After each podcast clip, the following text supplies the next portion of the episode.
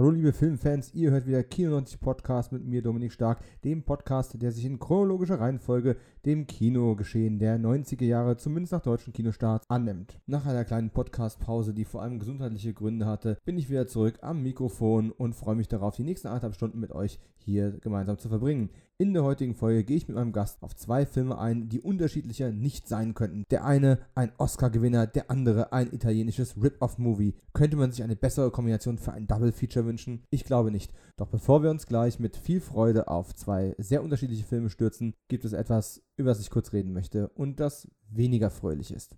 Anfang November ist eine gute Freundin von mir gestorben und das ist normalerweise etwas, was privater Natur ist und in einem solchen Podcast nichts zu suchen hat. Aber das hier ist ein Filmpodcast und ich bin nebenbei eben auch Autor und Filmemacher und diese Freundin war eben auch eine Kollegin, die mich durch fast meine ganze Zeit beim Film begleitet hat. Ich habe Carolina Rath 2012 kennengelernt, als wir gemeinsam den ultra billigen Werwolf-Film Iron Werewolf gedreht haben. Eine recht trashige Produktion mit einem gewissen Charme und vor allem die Dreharbeiten haben viel Spaß gemacht, was vor allem damit zusammenhing, dass wir beide einen guten Draht zueinander entwickelt hatten. Das war auch für die Rollen ganz gut, denn wir haben ein Pärchen vor der Kamera gegeben und äh, sie die weibliche Hauptrolle und ich sozusagen der männliche Sidekick.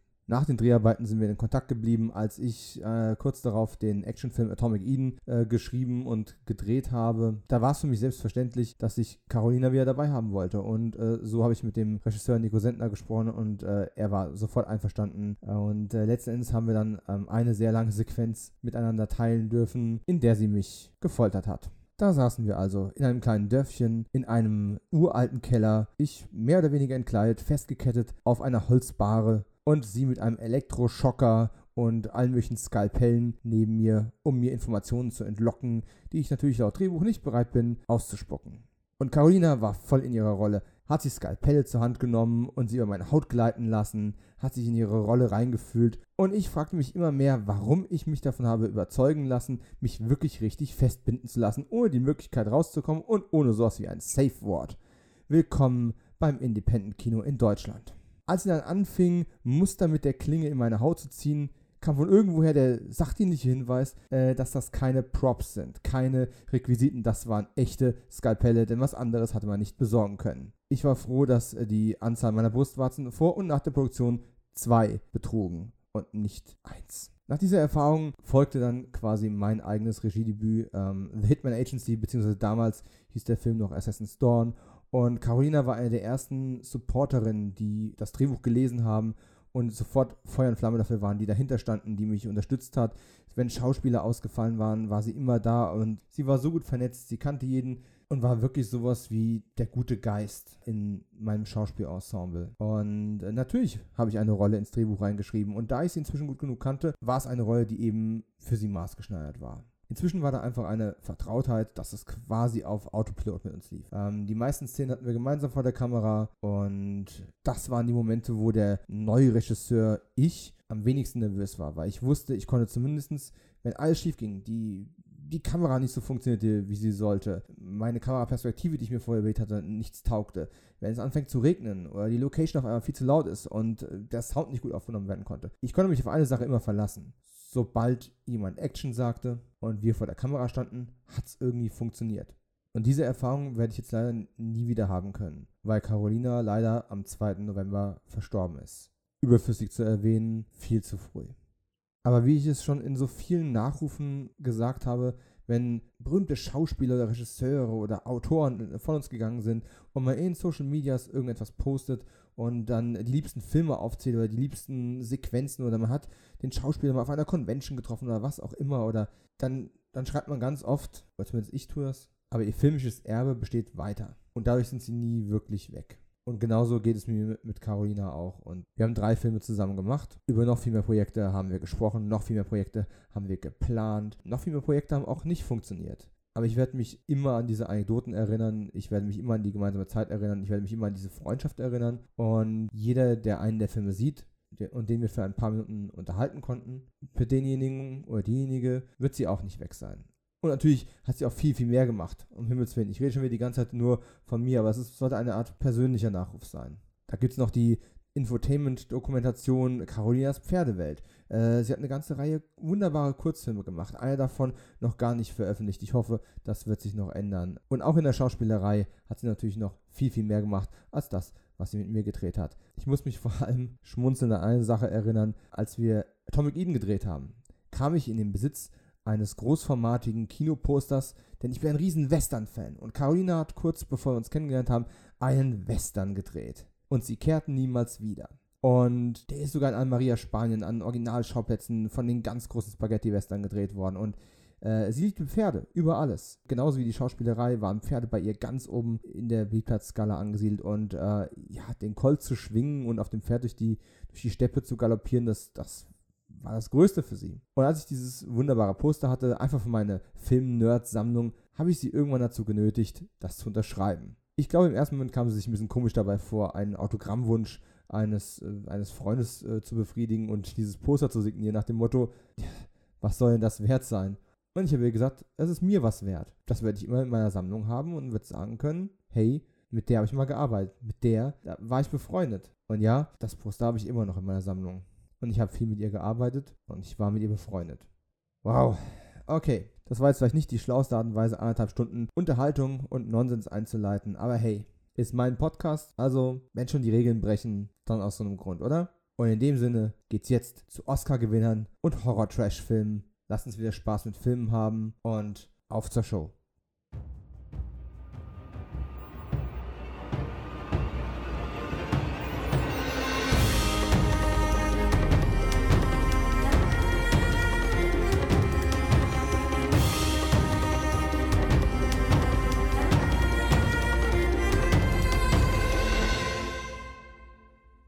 Hallo und herzlich willkommen zu Folge Nummer 9 von Kino 90 Podcast mit mir, Dominik Stark. Und heute, tja, normalerweise reden wir ja immer über einen Kinomonat und die deutschen Kinostarts in chronologischer Reihenfolge beginnend im Januar 1990 und dann logischerweise endend am Dezember 1999. Aber so ab und zu muss man ja auch mal das Gewohnte durchbrechen, sich neuen Ufern zuwenden und es gibt zwei Filme, die habe ich unterschlagen. Na, unterschlagen ist das falsche Wort. Als sie in den jeweiligen Episoden des Podcasts drankamen, habe ich die Filme einfach ewig nicht mehr gesehen oder noch gar nicht gesehen und hatte inzwischen die Gelegenheit, diese nachzuholen und irgendwie, ich ganz ehrlich, kleines Geständnis, ich war jetzt über drei Wochen krank. Ich kam nicht zum Podcast. Es hat mich in den Wahnsinn getrieben. Ich kam nicht mal so viel zum Fernsehen und Aufbereiten für den Podcast, wie ich mir das ursprünglich mal vorgenommen hatte. Die Corona-Langeweile hat ja auch nicht wirklich lang gehalten. Und es war mir einfach mal wieder ein Bedürfnis, über Filme zu sprechen. Also warum nicht über zwei Filme, die ich sozusagen vorher ein bisschen stiefmütterlich behandeln musste. Einen davon hatte ich in der Folge über den März 1990 sogar zum Film des Monats gekürt. Und rückblickend muss ich mich auch ein wenig fragen, warum? Was hat mich dazu getrieben, außer dass ich einen Gast hatte, der es sehr überzeugend verargumentieren konnte. Mal gucken, ob das mit meinem heutigen Gast genauso läuft oder ob wir doch etwas ernüchterter auf die Kaffeefahrt mit Miss Daisy reagieren. Der zweite Film wird vielleicht ein wenig interessanter, ein Exploitation-Klassiker aus den spät 80ern, der es 1990 bei uns tatsächlich nicht nur in die Videotheken, sondern auch in die Kinos geschafft hat, das Alien aus der Tiefe. Und wie viel Alien und wie viel Tiefe in diesem Stoff drinsteckt, das werden wir in der heutigen Folge untersuchen. Und wenn ich sage wir, dann meine ich natürlich meinen, ha, inzwischen müsst ihr schon fast sagen, Dauergast und beinahe fast Nachbarn, den wir Corona-konform trotzdem nur per Skype zugeschaltet haben. Er hat heute Geburtstag, er ist die Faust von Bullet und Fist, dem Podcast für Action, Kino und Videothekenfutter. Es ist mein lieber Freund, der Markus. Hallo, hallo, schön wieder hier zu sein. Schön, dich zu unterstützen zu können. Schön, dass ich jetzt in meinen Lebenslauf reinschreiben kann. Kino 90 Host ehrenhalber. Finde ich gut. Ja, das, das muss erstmal einer aufarbeiten. Ne? Also, du bist jetzt bei, oh Gott, wie vielen Auftritten? Vier? Fünf? Ne, vier. Irgendwie sowas. Vier. Und wir, schul wir schulden ja immer noch eine weitere Folge. Es kann nur einer podcasten, äh, dem Heilender Podcast-Ableger, den wir uns so sehr wünschen, vielleicht mehr als unsere Hörer. Ja. Ist so, ne? Ja. ja. Wir haben nur noch 118 Folgen vor uns, das kriegen wir auch noch hin. Ja, in jedem Fall bin ich dir sehr verbunden, dass du dich heute hast zuschalten lassen, gemütlich aus deinem, ja, rauschenden Geburtstagsfest, das ich im Hintergrund hören kann. Und äh, ja, wenn man bei mir im Hintergrund äh, Holtern und Poltern hört, Corona-konform ist meine Familie natürlich auch zu Hause, fragt sich, warum Papa jetzt äh, nachmittags noch arbeiten muss, wo doch eigentlich gerade von der Arbeit gekommen ist. Aber so ist das halt, man möge diese Hintergrundgeräusche verzeihen. Wenn wir mal super reich sind, werden wir uns in einem Studio einmieten und dort podcasten. Wäre doch auch eine Idee. Bin ich sofort dabei, aber dann nur noch mit dicker Umarmung. Also das Soziale soll ja nicht darunter leiden. Äh, ja, natürlich. Aber ganz ehrlich, in ein paar Monaten sind wir doch alle geimpft oder sind in der Anti-Impf-Bewegung. Ach, das wird noch alles super spannend. Gott sei Dank war 1990 das Leben ein bisschen einfacher. Aber bevor wir nach 1990 zurückspringen, möchte ich kurz sozusagen eine kleine News-Sektion aufmachen, denn wir haben ja diesmal nicht das popkulturelle Potpourri, das wir am Anfang normalerweise einstreuen, indem wir ein bisschen über die Musikcharts des jeweiligen Monats reden und äh, wer wurde äh, geboren, wer ist damals leider verstorben in der jeweiligen Zeit. Äh, das fehlt uns diesmal, weil März und April, die beiden Folgen sind bereits veröffentlicht, könnt ihr gerne reinhören. Aber es wird ja immer mehr für den Heimkinomarkt noch veröffentlicht und wir beide sind ja so alt, aber doch jung geblieben. Oh, oh hallo. Dass, dass wir immer noch an physischen Medien hängen. Und deswegen habe ich mal exemplarisch ein paar aktuelle VÖs rausgegriffen. Aktuell ist natürlich immer dehnbarer Begriff, wenn jemand diesen Podcast in einem halben Jahr hört, ist das längst Schnee von gestern. Aber wir sind jetzt hier am Anfang äh, Dezember, äh, wenn diese Folge erscheinen wird. Und da ist frisch auf den Markt gekommen Total Recall, die totale Erinnerung in der 4K ähm, Masterung, also schon wieder ein neuer Bildtransfer mit UHD, mit zwei Blu-rays und als neues Bonusmaterial gibt es eine rund 50-minütige Dokumentation über die Karolko Studios. Und ich habe, als ich diese News gelesen habe, es gibt ein schickes neues Artwork dafür, ist ja auch ein Film, der 1990 bei uns in die Kinos kam, mhm. also absolut passend. Weil die sind ja bei dir fertig in, in, der August-Ausgabe, oder? August, September? Ich, ich, ich meine August, September, ja. ja. Und wir sind ja, wir hängen ja da ein bisschen zurück, aber das wäre ein ganz anderes trauriges Thema. Lassen wir die Gesundheit mal außen vor. Äh, wir werden da hinkommen und ich musste feststellen, es ist bei weitem nicht mein Lieblings-Arnold Schwarzenegger-Film. Es ist auch nicht mein liebster Paul Verhoeven-Film. Es ist, ist, natürlich ein wuchtiger, guter und auch irgendwie wichtiger Film dieses Jahres. Aber ich habe wenige Filme so oft gekauft wie diesen und lange Zeit war er gar nicht so einfach zu bekommen. Aber ich habe dann die DVD im Steelbook gekauft. Dann habe ich mir irgendwann die Blu-ray gekauft. Dann gab es ein äh, neues Bildmaß Master, was war es, die 2K-Abtastung, glaube ich, die letzte Version, mit neuen Kommentaren, mit neuen Interviews, mit allem. Habe ich mir die gekauft. Und jetzt soll ich das Ding also nochmal neu kaufen, weil es jetzt eine 4K Abtastung von drei Brüsten gibt. Äh, mit der UHD. Also jetzt oute ich mich mal. Ich, ich, ich liebe ja Updates, die irgendwie Sinn machen und ich habe auch Bock auf diese neue Karolko-Dokumentation. Aber viele alte Boni sind weggefallen dafür. Das heißt, ich müsste meine alte Disk trotzdem behalten. Und ja gut, die Frage kann mir jetzt keine beantworten, weil du hast diese VÖ, glaube ich, auch nicht. Aber mhm. kann das 4K wirklich so viel besser als das 2K, dass ich das jetzt unbedingt brauche auf meiner Blu-ray-Wiedergabe? Ich glaube, da höre ich mich jetzt an wie ein typischer alter weißer Mann. Aber so langsam kommen wir in die Sphären, wo meine Augen das nicht mehr wahrnehmen nehmen können. Also, ob ich jetzt wirklich 4K ja. benötige, weiß ich nicht. Ich habe auch keinen, ich habe zwar einen 4K-Fernseher, das hat er zufällig mit dabei gehabt, als ich ihn geholt habe, aber ich habe keinen 4K-Player. Und da ich nicht zu den Menschen gehöre, die immer gleich das Neueste kaufen müssen, sondern die alten Sachen so lange laufen lasse, bis sie kaputt gehen und dann halt upgrade, kann sich das noch ein bisschen hinziehen. Also, was mich angeht, brauchen tue ich es nicht, aber wenn ich das technische Upgrade habe, dann werde ich der Verlockung wahrscheinlich nachgeben müssen. Es wäre jetzt vorgegriffen auf einen Total Recall Podcast, aber wo steht der in deinem Ranking äh, von Schwarzenegger Action Kino 1990 oder wo auch immer man ihn sonst noch reinpacken kann? Oh, ziemlich weit oben.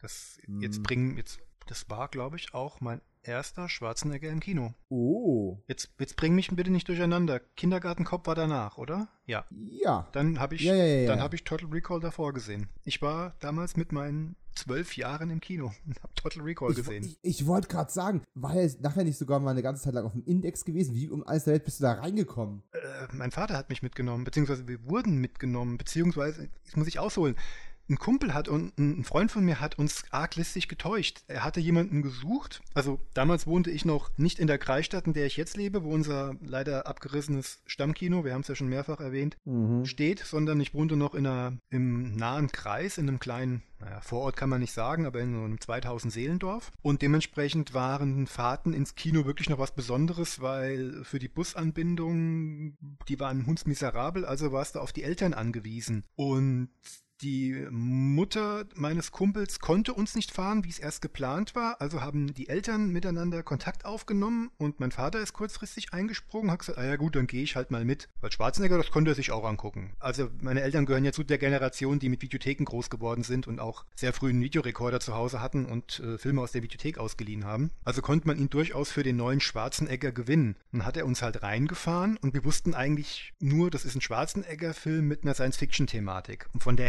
Härte war uns nichts bekannt. Es gab kein Internet, es gab kein, keine echten Informationskanäle. Wir haben damals noch keine Zeitschriften gekauft, wo das groß breitgetreten werden konnte. Mir ist auch nicht bewusst, ob das damals breitgetreten wurde. Also die Gewalt des Films, auf die spiele ich jetzt an. Ja, und wir saßen dann halt dann da drin und der Film lief dann so langsam an und es, es gab dann mehr als einmal, also mein Vater hatte immer versucht, damit zu reagieren, zu sagen, so jetzt Hand vor die Augen, aber das kam meistens viel, viel zu spät. Ich meine, also ich habe da mit zwölf Jahren dann da drin gesessen und ich habe diesen Film gesehen und ich kann mich heute noch an den Gesichtsausdruck meines Vaters erinnern, der deutlich überfordert war, äh, das Ganze, was ich da gesehen habe, irgendwie mit mir ähm, kommunikativ zu verarbeiten. Aber ich, ich glaube, das war dann der Moment, wo er dann auch gesagt hat, so jetzt hat, der, jetzt hat der Junge sowieso alles gesehen, jetzt durfte ich auch alles gucken. Ja, wir haben ja im Vorgespräch in einem ganz anderen Kontext kurz über den Komponisten Jerry Goldsmith gesprochen. Auch der hier wunderbare Klänge draufgezimmert. Ich habe tatsächlich das, das, das Titelthema mhm. auf einer Arnold Schwarzenegger Action Themes äh, Soundtrack Compilation mal drauf gehabt und habe gedacht, boah, klingt geil. Und da habe ich wohlgemerkt die Musik schon gehört, lange bevor ich den Film gesehen habe. Und ja, ich habe ihn relativ spät erst gesehen. Wahrscheinlich sogar erst im Fernsehen in der geschnittenen Fassung und dann uncut, wahrscheinlich erst mit dem Aufkommen der DVD, die ich dann relativ früh auf einer, auf einer Börse gekauft habe. Und ja, aber 4K. Ich warte mal ab. In der Twitter-Sphäre haben ja einige die Fotos schon gepostet und ich bin mal gespannt, wann die ersten Rezensionen kommen, wie viel besser das Bild ist und vor allem, ob diese Dokumentation äh, ein Stück weit in die Tiefe geht, dass das irgendwann nochmal das Upgrade lohnt. Ansonsten müsste ich, genau wie du, erstmal meine Technologie upgraden, bevor ich mit neuen äh, Medien hier anrücke. Ja, gut. Ja. Dann sollten sie aber bitte bei der Veröffentlichung, falls sie wieder eine 16. Gut, der ist ja jetzt ab 16, ne? Er ist ja, stimmt, er ist ja. Ist jetzt ab der 16. ist jetzt runtergestuft. Ich ab 12. Ja, der ist ja jetzt runtergestuft.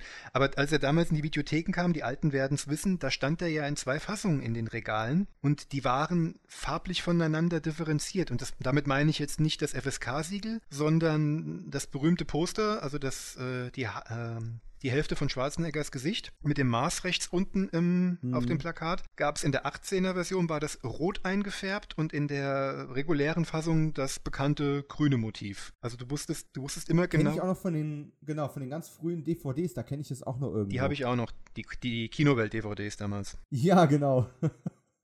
ist einfach mega. Und da hat man sich tatsächlich mal ein bisschen Gedanken gemacht und eins hat Total Recall ja auch immer gehabt, immer schöne Cover. Ne? Oder zumindest Stil echt passende Cover. Formulieren wir es mal vorsichtig so. Ein wuchtiger Film, wie gesagt, demnächst mit Sicherheit ausführlicher im Podcast. Vielleicht weiß ich bis dahin auch, ob das 4K-Upgrade denn was taugt. Jetzt kommen wir ganz kurz zu einem Film, der wird am 11.12. erscheinen und ist offiziell die letzte Veröffentlichung, die das äh, vielleicht weltbeste Label Turbine auf den Markt haut für 2020. Ein seltsames, ein schwieriges Jahr. Oh, und äh, ich nicht so.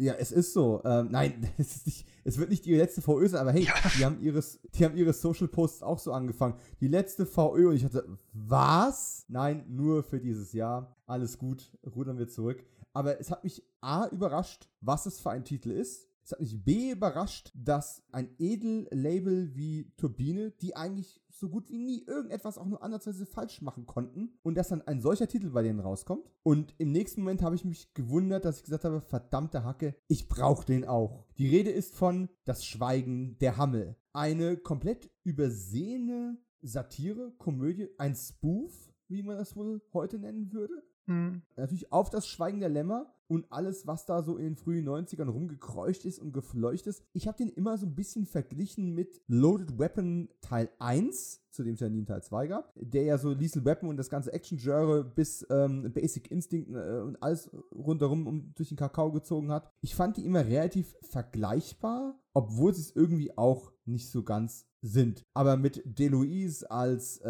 als Hannibal Lecter Verschnitt, Billy Zane, es ist einfach, es ist einfach eine todsichere Kombination. Das Ganze kommt als Limited Edition äh, Mediabook mit dem Film auf Blu-ray, das ist eine Weltpremiere und DVD und ich finde es einfach so geil. Nur Turbine kann das bringen, einen Aufkleber drauf zu machen zum 26. Jubiläum. Als ob das 26. Jubiläum irgendwas bedeuten würde, aber für uns 90er Jahre Aficionados heißt das natürlich. 1994 kam er ursprünglich mal raus. Es ist ein 24-seitiges Booklet eingeklebt von äh, Christoph N. Kellerbach vom äh, Cine Entertainment Talk. Und es gibt, äh, worauf ich mich sehr freue, eine 88-minütige Interview-Dokumentation, eine aktuelle, mit allen möglichen Beteiligten, die darauf nochmal zurückgucken. Ich glaube, es gibt auch einen Audiokommentar. Und eine 4 zu 3 Open-Made-Fassung des Films. Ich hatte, hättest du mich vor ein paar Monaten gefragt, ob ich das Schweigen der Hammel in meinem Regal brauche, hätte ich wahrscheinlich nee gesagt. Jetzt, wo ich die VÖ sehe, denke ich, verdammt, doch, irgendwie brauche ich die.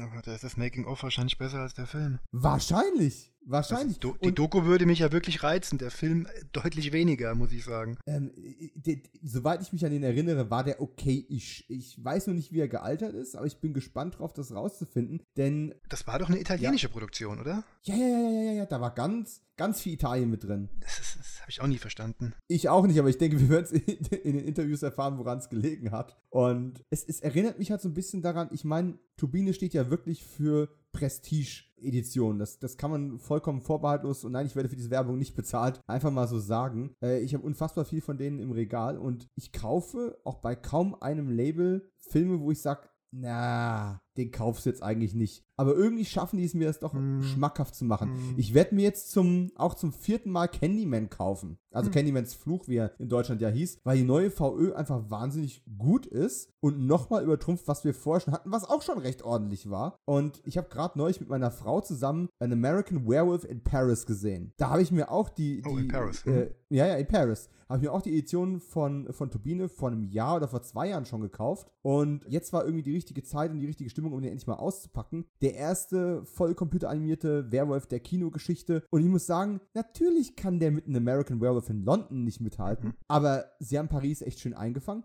Und der Humor funktioniert gut. Dass der CG-Wolf ein bisschen auf der Strecke bleibt, ah, drauf gepfiffen. Aber es ist eine echt super schöne Edition geworden. Und ich hatte auch mit dem Film einen Spaß. Und ganz ehrlich, meine Frau, der es völlig egal ist, wie der Film damals kritisch wahrgenommen worden ist, die hat da ja gar kein Verhältnis zu, sagt auch, hey, nee, der war super gut. Keine, keine Bedenken, keine, keine äh, Vorbehalte gegen. Muss man echt sagen. Und ich weiß jetzt nicht, wie du zu einem American Werewolf in Paris stehst, aber ich bin mir relativ sicher, dass wenn du ihn jemals gesehen hast, hm. du einen American Werewolf in London ziemlich gut findest. Oder, Markus? Ich habe in Paris sogar vor in London gesehen. Den wow! Ja. Aber du findest ihn jetzt nicht besser deswegen, oder? Nee, nee, das kann man jetzt echt nicht sagen. Also, ähm, in London war dann, ja, wie gesagt, da kann ich wieder auf meine Eltern jetzt wieder zurückgehen, auf mein Elternhaus, die ja doch nicht sehr konsequent waren. Wie gesagt, gerade erzählt, ne? Total Recall im Kino gesehen. American Werewolf in London durfte ich nicht gucken, weil der Werwolf zum Schluss dem einen oder anderen halt den Kopf vom Körper reißt. Mhm. Und da hieß es, nee, Horrorfilme durfte ich nicht schauen. Das war, bei meinen Eltern waren Horrorfilme verpönt. Das war Teufelszeug, das durfte ich auch nicht gucken. Actionfilme, ähm, das durfte, das konnte noch so reaktionär sein. Da durfte Charles Bronson noch so viele Leute über äh, Jordan ballern. Da äh, war alles in Ordnung. Das durfte ich. Und ja. Und wie das dann halt auch so ist, die Filme verschwinden dann einfach so ein bisschen aus dem Fokus. Und American Werewolf in Paris kam dann zu einer Zeit raus, wo ich dann selber mir die Filme aus der Videothek geholt hatte. Und so, habe dann die Videokarte von meinen Eltern genommen und bis 16 konnte ich ja alles mitnehmen. Für die 18er muss ich die Eltern mitnehmen oder eine, oder eine Vollmacht mitnehmen. Und da hatte ich mir American Werewolf in Paris dann irgendwann mal mitgenommen, habe den angeguckt und habe dann nur achselzuckend bezüglich der ganzen Negativkritiken da gesessen. Das war doch vollkommen okay. Das ist doch richtig.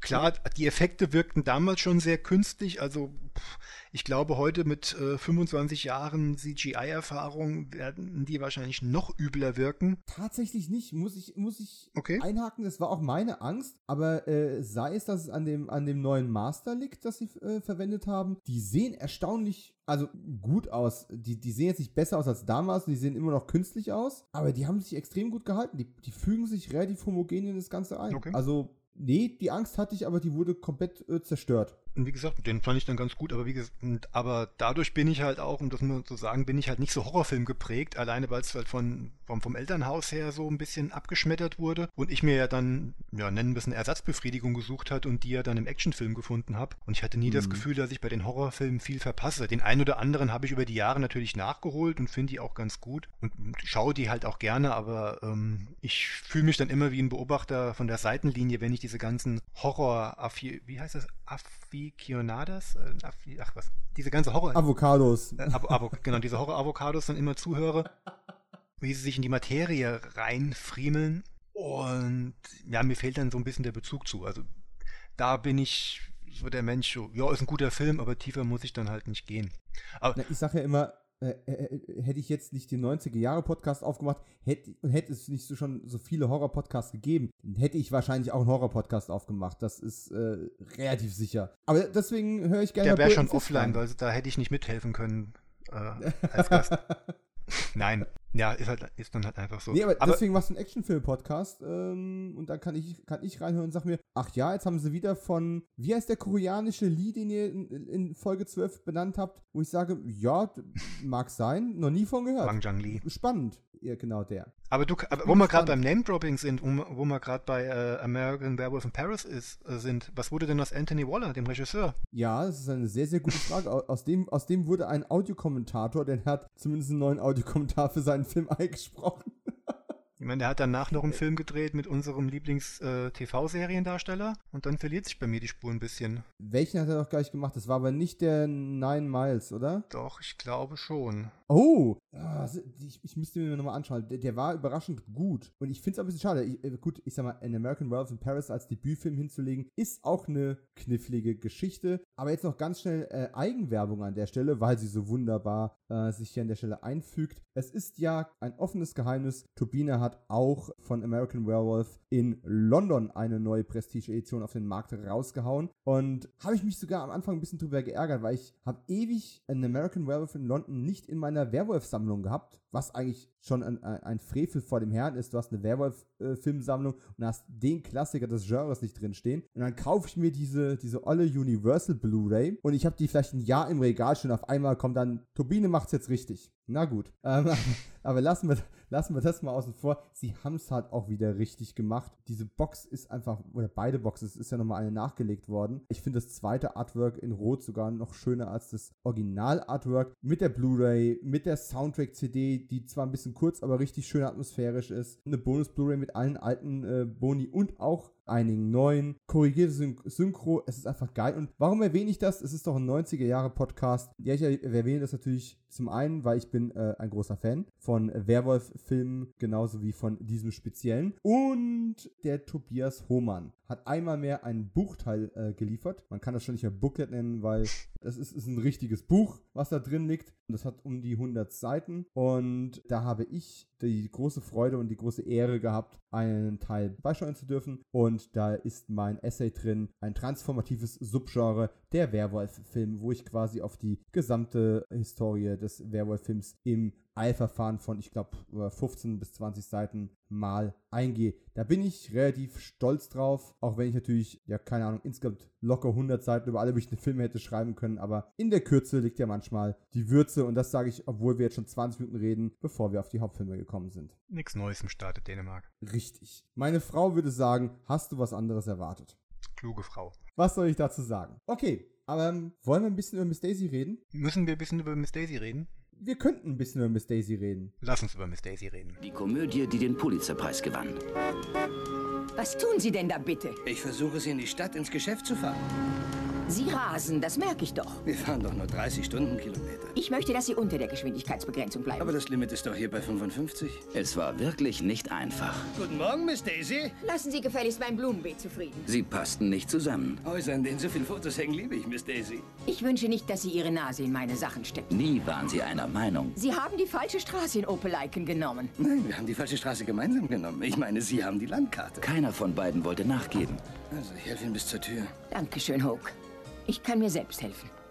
Miss Daisy, genauso wie ihr Chauffeur, sind am 15. März 1990 im deutschen Kino gestartet und äh, ich habe es ja schon erwähnt, ich habe ja gerade am Anfang dieses Podcasts äh, noch sehr viel Wert auf die Wahl zum Film des Monats äh, gelegt und da sind halt aber teilweise auch Dinge herausgekommen, wie eben Bruce Beresfords Miss Daisy und ihr Chauffeur von 1989, also Erstaufführung in Amerika, nach einem Theaterstück von Alfred Uri, der auch das Screenplay geschrieben hat. Das war der Film des Monats. Und wenn ich mich richtig an die Argumentation erinnere, war die vor allem darin begründet, dass Filme wie ähm, Green Book und, und, und ähnliche Streifen über die Annäherung zweier völlig verschiedener Menschen äh, in anrührigen Tragikomödien oder in Dramödien einfach da schon so vorexerziert worden ist, dass man dem heutzutage kaum noch irgendwelche neuen Aspekte vermeintlich abgewinnen kann und sich immer nur wieder daran erfreuen kann, dass zwei oder mehr hochkarätige Schauspieler mal alle Register ihres Faches ziehen können. Und ähnliches haben wir die theatererfahrene Jessica Tandy und Morgan Freeman 1989 auch schon abgezogen. Ich will mal ganz kurz auf die Inhaltsangabe eingehen, äh, die kurz gesagt ungefähr so klingt. Eine alte jüdische Frau und ihr afroamerikanischer Chauffeur im amerikanischen Süden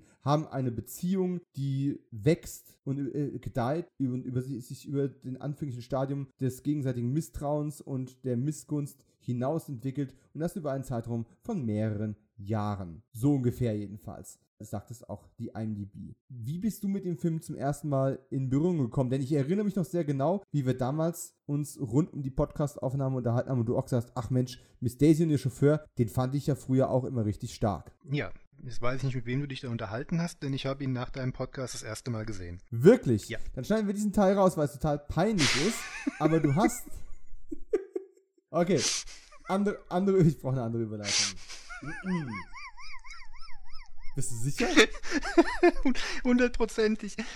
Du hast dich mit, du hast dich mit dem Stefan unterhalten Ficke. und der Stefan hat auch gesagt, ah, der ist gerade bei, bei Netflix. Und ich dachte, ach super. Und dann an dem Abend hat, hatte ich Lust gehabt und habe gesehen, der geht 100 Minuten, das passt wunderbar rein. Jetzt guck ihn endlich mal, damit du den endlich von der Liste streichen kannst. Nachdem ich dich also mit äh, Gedankenmanipulation dazu gebracht habe, zum ersten Mal in deinem Leben Miss Daisy und ihr Chauffeur endlich zu sehen und das in dir zu erwecken, was Tom, dein Podcastpartner bei Bullet und Fist, immer so vermisst, nämlich das Gefühl. Ja, wie war es denn mit dir und deinen Gefühlen und Miss Daisy und ihrem Chauffeur auf der Rückbank? Ach, das ist doch ein, das ist doch ein süßer kleiner Film der politisch viel mehr ja. aufgeladen wird, als ihm eigentlich zugesteht. Das war so meine große Überraschung. Ich meine, ich habe damals mitbekommen, als der Film rausgekommen ist, dass es war ja so ein typischer Oscar-Contender mit ähm, etablierten Theaterschauspielern. Du hast schon erwähnt, Jessica Tandy als etablierte Theaterdarstellerin mit einer anrührigen Geschichte, mit einer gewissen Schwere, mit einer politischen, gewissen politischen Tragkraft. Und dann kommt dann dieses kleine Sozial- Comedy-Drama daher und beschert einem einfach mal ein warmes Gefühl. Warum nicht? Reicht doch. Ja, und ich glaube, was mich so ein bisschen daran stört, denn ich habe es im Podcast auch damals erzählt, ich habe den mal gesehen als Kind. Ich habe auch immer noch die Original-VHS-Kassette, die meine Großeltern damals gekauft haben. Und das war auch mein Erstkontakt mit dem Film. Muss irgendwann Anfang der 90er gewesen sein, als der relativ neu rausgekommen ist auf VHS. Und damals ging er mir vielleicht ein bisschen noch über den Verstand oder auch übers Interesse. Und es war so dieses große, gediegene, gewichtige Drama mit vielen erwachsenen Problemen und vielleicht auch Subtexten, die mich entweder nicht interessiert oder tangiert haben. Als Kind in den 90ern in Deutschland war es halt schwierig, irgendwo in den, äh, na, sich in das Südamerika der 50er reinzudenken. Und als ich dann jetzt viele, viele Jahre später wiedergesehen habe, nach der Podcastaufnahme, denn es ging mir ja ganz ähnlich. Ich habe die VHS zwar hier, die ist schön, um ein Foto für Instagram abzuliefern, habe ich auch getan, aber ist halt schlecht, um den mal noch zu gucken, wenn man keinen Videorekorder mehr angeschlossen hat. Und habe ihn dann auch auf Netflix gerewatcht und muss halt sagen, heute sage ich, der macht sich an einigen Stellen zu einfach, wo ich mir gewünscht hätte, dass er noch ein paar mehr Ecken und Kanten einfach gehabt hätte. Ich weiß, was du meinst. Wir leben auch wirklich ja gerade in politisch sehr aufgeladenen Zeiten und da kann ich den Vorwurf so ein bisschen nachvollziehen, aber ich frage mich halt immer, geht es dem Film eigentlich darum? Ich glaube nicht. Ich, ich glaube nur, ich wünsche mir das. Ich projiziere die konfliktbeladene Gegenwart auf einen Film, der in einer ganz anderen Zeit rausgekommen ist und in einer noch Andere anderen Zeit, Zeit spielt. gespielt hat, ja. Das, das ist ja mein Problem. Ich meine, ich, in, in meinen Filmblasen man, man, kommt ja nicht umhin, aktuell ähm, Parallelen zu Green Book zu ziehen, der ja eigentlich eine ähnliche Thematik, halt nur mit einem gleichen Gender, ein Gender Switch ist es ja nicht. Wir haben ja zwei männliche Charaktere, während hier ein männlicher und weiblicher Charakter ist, die halt auf einem Roadtrip zueinander finden. Und wie auch bei Green Book, Green Book will da, ein bisschen, will da ein bisschen mehr. Bei Miss Daisy bin ich eigentlich immer der festen Überzeugung, da geht es einfach nur um eine Geschichte zweier älterer Menschen, die halt alleine sind und sich annähern und sich gegenseitig das geben, was sie jahrelang halt eben nicht hatten. Und da ist der politische Hintergrund, die ganze Rassenthematik oder was auch immer, nur ein Beiwerk, um, Konflikte halt darzustellen oder Konfliktpotenzial darzustellen. Aber es war nie der Schwerpunkt, der dahinter steht. Vielleicht ist das ein anderes Problem, was ich habe. Ich sehe die Kluft dadurch, dass ich eben in Deutschland aufgewachsen bin und nicht im Amerika der 50er, ich sehe die Kluft zwischen diesen beiden Menschen gar nicht so groß, mhm. wie sie historisch gesehen und kulturell gesehen damals tatsächlich war. Die, die jüdische ältere weiße Dame mit einem gewissen, in Anführungszeichen, Reichtum und der weniger gebildete Afroamerikaner im niederen Dienstgrad, aber der halt Auto fährt. Und der nicht lesen ist kann? Eine große Kluft, der nicht lesen kann. Und, das ist für mich eine Kluft heute natürlich auch. Und vielleicht habe ich das damals auch schon verstanden. Aber ich für mich sehe da nicht diesen, diesen riesigen Konflikt, weil es sind zwei Menschen. Und zwei Menschen, die in einer gewissen Abhängigkeit zueinander stehen und die aus einer Zweckbeziehung eine Art Freundschaft entwickeln. Aber dieser Sprung von, wie sind die am Anfang zueinander aufgestellt, zu, wie verhalten die sich am Ende zueinander, dieser Sprung, diese Entwicklung ist gar nicht so groß, wie ich immer gedacht habe, dass sie das mhm. wäre. Weil die hassen sie ja nicht, sich ja nicht von Anfang an. Das ist ja kein Buddy-Cop-Duo, das ähm, er ist ein Cop, der nach den Regeln spielt. Er ist eine ganz andere Art von Cop. Das ist ja nicht diese Art von Film. No. Und es ist auch ganz entspannt, dass es mal nicht diese Art von Film ist. Aber irgendwie hätte ich mir diese Kluft abseits ihrer Herkunft und ihres sozialen Status ähm, ein bisschen größer gewünscht, dass man einfach eine stärkere Entwicklungskurve irgendwo hat. Na, da hätten wir ja mehr melodramatische Schwere drin gehabt und genau das ist für mich aber eine der Stärken und eine der überraschenden Stärken, weil ich halt genau das erwartet hatte während des Schauens und dann ähm, überrascht feststellen musste, dass die beiden oder die Ablehnung zwischen den beiden ja gar nicht da, daher rührt, dass das aufgrund ähm, der Herkunft von Morgan Freeman oder seiner Hautfarbe oder was auch immer begründet ist, sondern schlicht aufgrund der Tatsache, dass er ihr von ihrem Sohn, gespielt von einem überzeugenden Dan Aykroyd, quasi vorgesetzt wird, dass sie halt nicht anerkennen will, dass sie ihre Eigenständigkeit, ihre Selbstständigkeit aufgeben muss und an jemand anderen übergeben muss. Das ist ja das große. Altwerden ist das Thema des Films, nicht die Rassenproblematik. Ja, ja hast du vollkommen recht. Bin ich auch komplett bei und war für mich der interessantere Aspekt des Films. Also auch dieser Konflikt am Anfang zwischen ähm, Dan Aykroyd und Jessica Tandy fand ich wesentlich größer als den zwischen ihr und Freeman. Und, und obwohl die ähm, Mutter und Sohn waren und sich sicherlich geliebt haben und sowas und auch immer noch eine gewisse Art von Respekt zueinander hatten, aber das war eigentlich das Dramapotenzial des Films. Und ich hätte fast erwartet, dass das entweder zweigleisig gefahren wird oder dass die Beziehung zu Morgan Freemans Charakter einen humoristischen Gegenpol darstellt. Aber auch das ist nicht gewesen. Also ich merke gerade schon, wie ich versuche, den Film einfach künstlich dramatischer machen zu wollen, als er offensichtlich die Absicht hatte zu sein. was, was, was auch damals meine Wahrnehmung auch die Rezeption damals schon gemacht hat, die dem Film einfach mehr aufladen wollte, als er eigentlich bietet. Ja, aber du hast ja schon angesprochen, ne? Die, die Preisverleihung, die haben sich ja überschmissen. Also Oscars gab es äh, vier Stück. Es gab fünf weitere Nominierungen. Morgan Freeman ist, äh, ist nominiert worden. Dan Aykroyd, du hast es gerade schon erwähnt. Ich fand seine Performance, er wird als dramatischer Schauspieler echt nicht genug gewürdigt. Ja. Das war ein guter Job, den er gemacht hat. Und eigentlich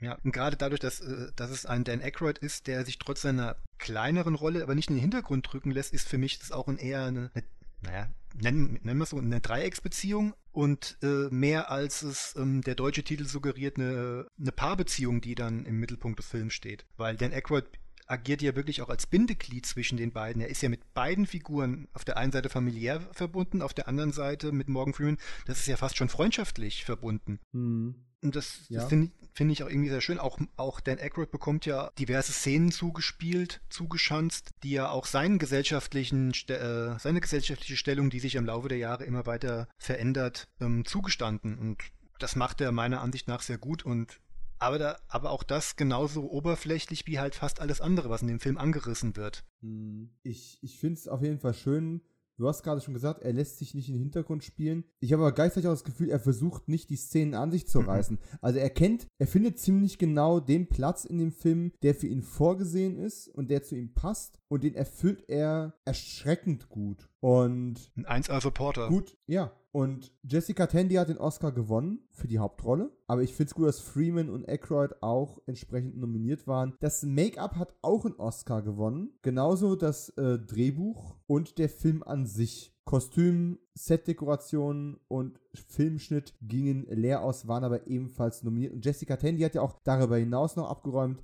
hat ja auch einen Golden Globe gewonnen, den hat Morgan Freeman auch gewonnen. Sie hat einen BAFTA bekommen. Also es ging ja wirklich durch alle wichtigen Preisverleihungen, ist dieser Film quasi einmal durchgetrieben worden. Und ich muss aber an der Stelle einen kleinen Kritikpunkt äußern. Ja, das Make-up hat einen Knochenjob geleistet, hier Jahrzehnte abzudecken und teilweise relativ subtil. Aber trotzdem hatte ich immer so das Gefühl, alle anderen Charaktere altern mehr als Jessica Tandy. Hm. Als, hätte man, als hätte man sie kaum angerührt und alle anderen halt zunehmend grauer und faltiger und träger gemacht. Und da, da, da, ist mir eigentlich mehr das älter Spielen positiv aufgefallen, also auch wieder Schauspielleistung, als das tatsächliche Make-up, das sie älter machen soll. Also mhm. Also weißt du, was ich meine? Dass sie sich, die, sie bewegen sich langsamer und bedachter und, und einfach älter und bewusster. Bei dem Make-up war es halt schon so, ja, da hat man halt die Haare jetzt ein bisschen weiß gemacht und sowas. Ich will sie nicht runterspielen, es war trotzdem ein gutes Make-up, aber ein Oscar-Gewinner, hm. Ich muss jetzt zugeben, ich weiß es nicht mehr. wir haben den Film vor über einem halben Jahr geschaut. Ich, ich kann, ich habe da zugegebenermaßen nicht drauf geachtet. Ich fand es nur überraschend, dass, was heißt überraschend? Ich merke halt, dass ich halt in meiner filmischen Sozialisation quasi mit Morgan Freeman alt geworden bin. Und Morgan Freeman war ja eigentlich schon immer ein alter, weiser Mann in seinen Filmen. Das, das, das ja. spielt er ja bis heute. Aber wenn man dann den direkten Vergleich mal sieht, dass es halt doch 30 Jahre zwischen dem Freeman, den ich heute in Angel Has Fallen als Präsidenten sehe, und einem 50 Jahre alten ähm, Analphabeten, Analph analphabetarischen Chauffeur, kann man das so sagen? Um Gottes Willen. Kann man, glaube ich.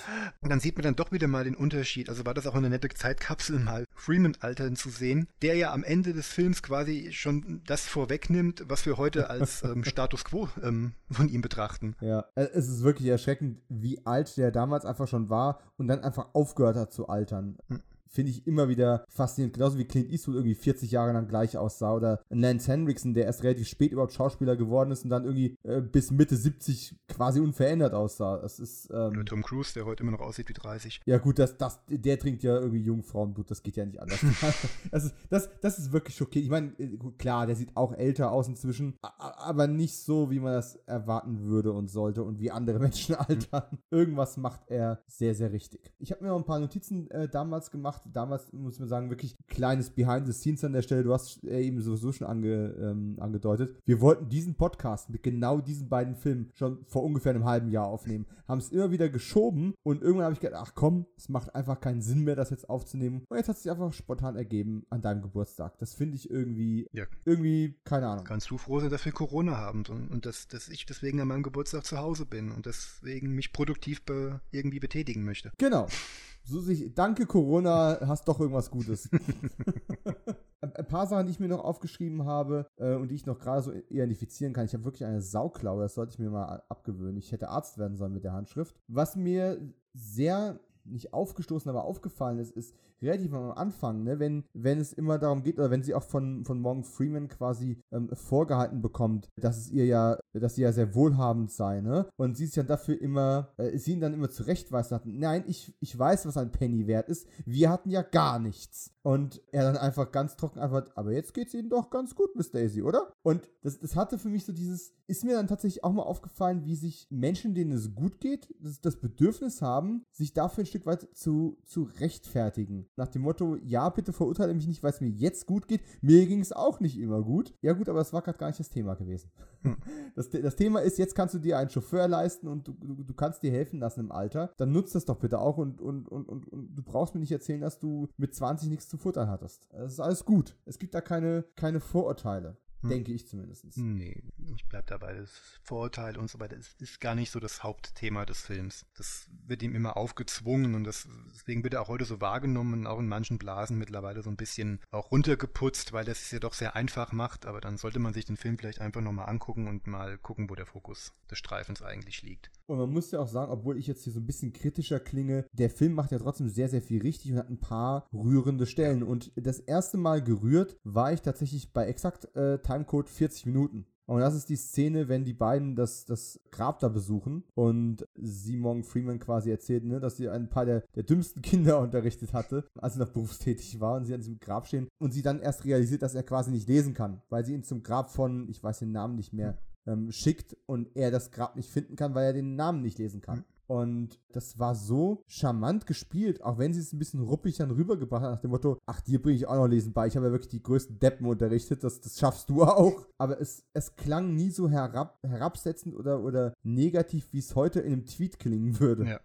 Das, das, das war auch, glaube ich, ein Moment, wo Miss Daisy auch äh, mit ihrem Hawk, Hawk hieß Morgan Freeman in dem Film, oder? Ja, wir sagen dauernd äh, Morgan Freeman, ist ja furchtbar, aber ja, äh, genau, Hawk. Wo sie auch selbst dann endlich mal einen Hebel gefunden hat, wie sie sich dieser Person auch mal annähern kann, also ob jetzt freiwillig oder ungewollt sei jetzt mal dahingestellt, aber das hat halt auch ihren Blickwinkel auf ihn mal so ein bisschen geändert. Klar, man könnte jetzt wieder bösartig sein, die alte weiße Frau kann dem äh, armen Schwarzen jetzt mal das Schreiben beibringen, Lesen und Schreiben beibringen, aber ich denke mal, es war auch ein ganz wichtiger Punkt der Beziehung zwischen den beiden, die auch zur späteren Annäherung nicht wegzuleugnen ist. Also Richtig. Und mal abgesehen davon wollen wir bei aller politischen Korrektheit von heute ja nicht vergessen, dass die Welt halt damals auch noch sehr viel so aussah in diesem Land zu dieser Zeit, in der das Ganze angesiedelt ist. Und zur Halbzeit des Films kam diese sehr, sehr lange Fahrt zu einer Familienveranstaltung in Mobile wo sie ihn, wo er sie wirklich lange über Land fährt. Und ich weiß nicht, ob du dich noch daran erinnerst, äh, aber da gab es noch diese Szene mit der Polizeikontrolle. Mhm. Und, und ich habe dann tatsächlich lange drüber nachgedacht und habe auch mit deinem Co-Host darüber gesprochen, weil der sich über diese Szene sehr echauffiert hat. Mhm.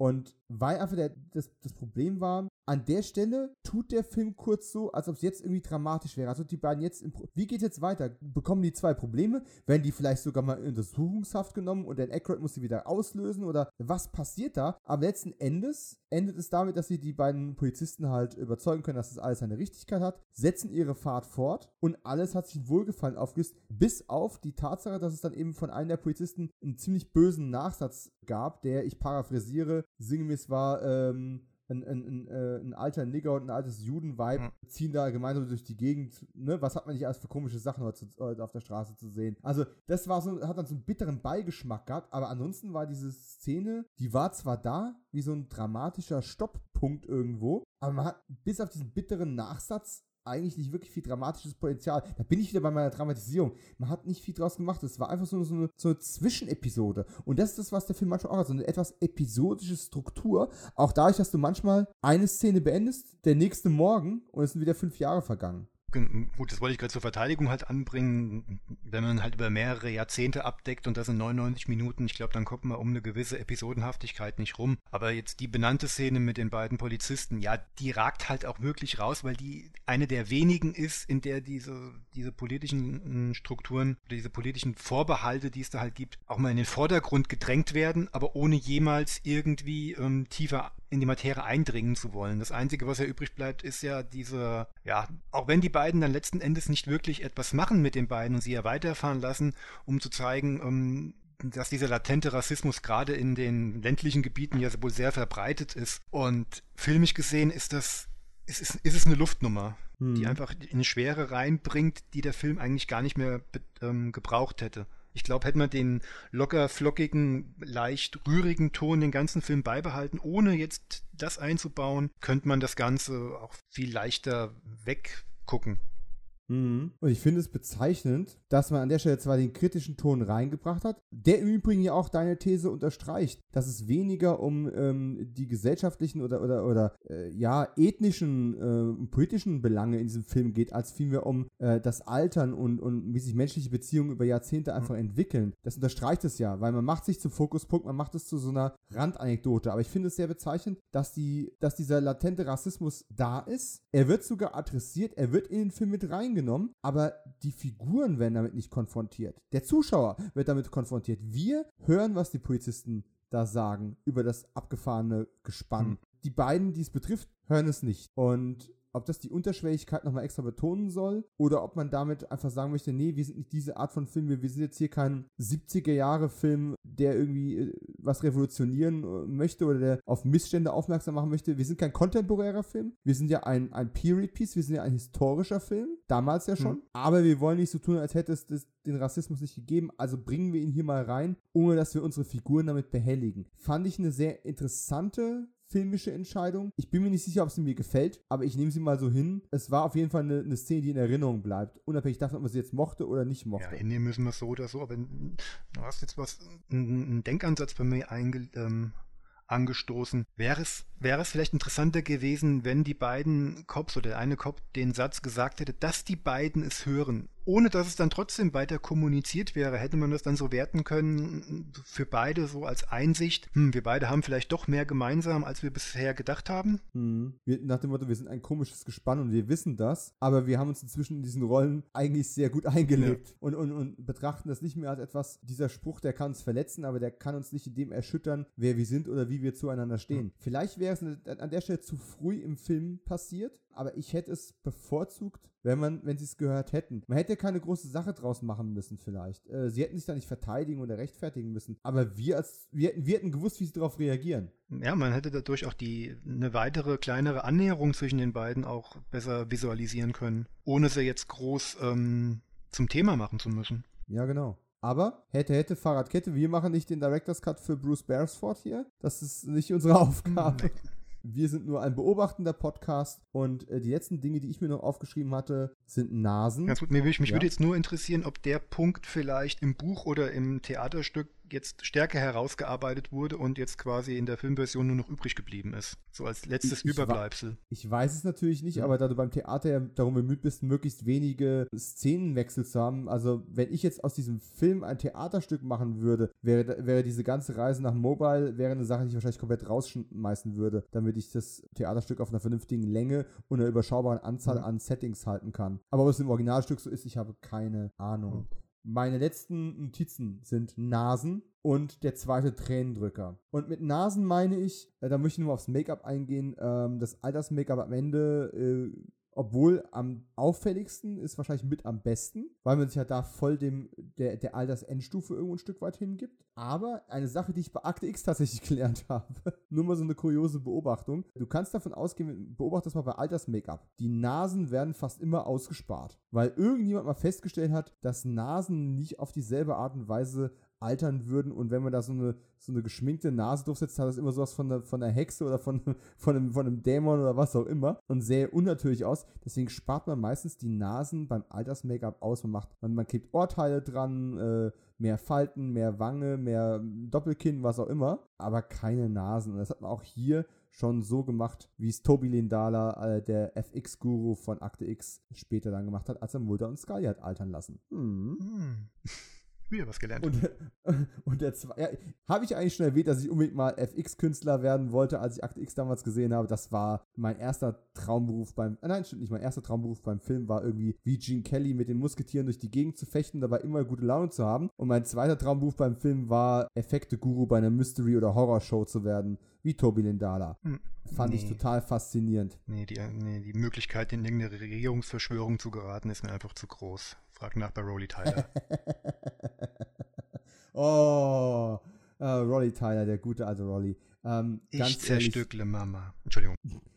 Wa warum ist Roy Tyler kein größeres, also warum ist, die, warum ist FX nicht ein größerer Franchise geworden? Hm. Aber das ist wieder ein ganz anderes Thema für eine ganz andere Baustelle. Der zweite Tränendrücker, auf den ich noch hinweisen wollte, ja, mehr habe ich nicht geweint, aber da standen mir dann auch die Tränen in den Augen. Diese, diese finale Reflexion über das Altsein hm. und das Altern, die am Ende dann auch wirklich verbal nochmal zum Ausdruck gebracht wird zwischen den, zwischen den Figuren. Das hat mich so angerührt. Vielleicht, weil ich inzwischen einfach selbst älter bin, als ich es bei meiner Erstsichtung war. Ist es auch. Logischerweise. Ist es auch. Man ist vielleicht noch, noch weit genug davon weg, aber trotzdem deutlich näher dran oder hat es im eigenen Familienumfeld schon mal ja. erlebt. Das ist, das ist ein Thema, das willst du als 10, 15, 20-Jähriger gar nicht haben. Alt werden ist was für, ja, für alte Leute. Ja, was ein Ding, ja. Ja, so, so blöd es halt klingt. Ich meine, wir wissen es doch von uns allen, in dem Alter fühlten wir uns alle unsterblich. Und äh, genau, das ist das typische Thema, das passieren anderen Menschen. Und heute mit, ja, ich erwähne jetzt nicht, wie alt ich heute geworden bin, aber die Knochen werden langsam, die Kno ja. Knochen werden schmerzhafter, manches fällt ein bisschen schwerer. Ich bin noch weit davon entfernt, ähm, von den Altersgruppen, die Miss Tandy und äh, Herr Freeman mittlerweile erreicht haben oder damals erreicht hatten. Aber wenn man sich diesem Thema deutlich näher fühlt, dann ähm, verbindet man auch deutlich mehr mit den Aussagen, die da getroffen werden und kann sich da deutlich mehr hineinversetzen. Und dementsprechend trifft es einen auch hart. Also ich glaube, den Film sollte ich in 15 Jahren besser nicht gucken. Oder mit einer riesengroßen Packung Tempotücher dabei. Mhm. Weil, ähm, ja, ich, ich frage mich tatsächlich auch, wie gesagt, ich habe das mit meinen Großeltern zum ersten Mal gesehen, ähm, wie haben die sich dabei gefühlt? Die waren damals in den 70ern. Mhm. Und die haben diese Zeit ja, die haben diese Zeit ja aktiv miterlebt. Also diese Epoche, die hier geschildert wurde. Und ich ich will es mir, ich denke zwar drüber nach, aber ich will es mir nicht vorstellen müssen, was das für einen Effekt für die gehabt hat. Ja. Jessica Tandy ist ja leider nicht sehr viel älter geworden. Also sie wurde 85 Jahre alt und ist 1994 dann gestorben. Hm. Das heißt, äh, man hat sie am Anfang sogar eher noch ein bisschen jünger schminken müssen und hat sie dann mehr und mehr in ihr eigentliches Alter kommen lassen. Und sie hatte noch mal einen größeren Film in den 90ern, äh, Grüne Tomaten von 1991. Ein Film, von dem ich weiß, dass meine Mutter den geliebt hat und ich habe ihn bis heute auch erfolgreich gemieden. Aber nun ja, ich habe mich ja hier schon auch für Magnolia aus Stahl für den Podcast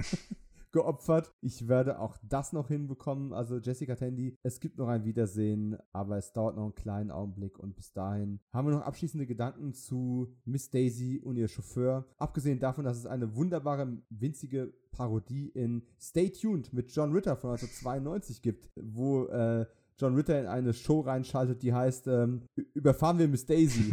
ja, stimmt.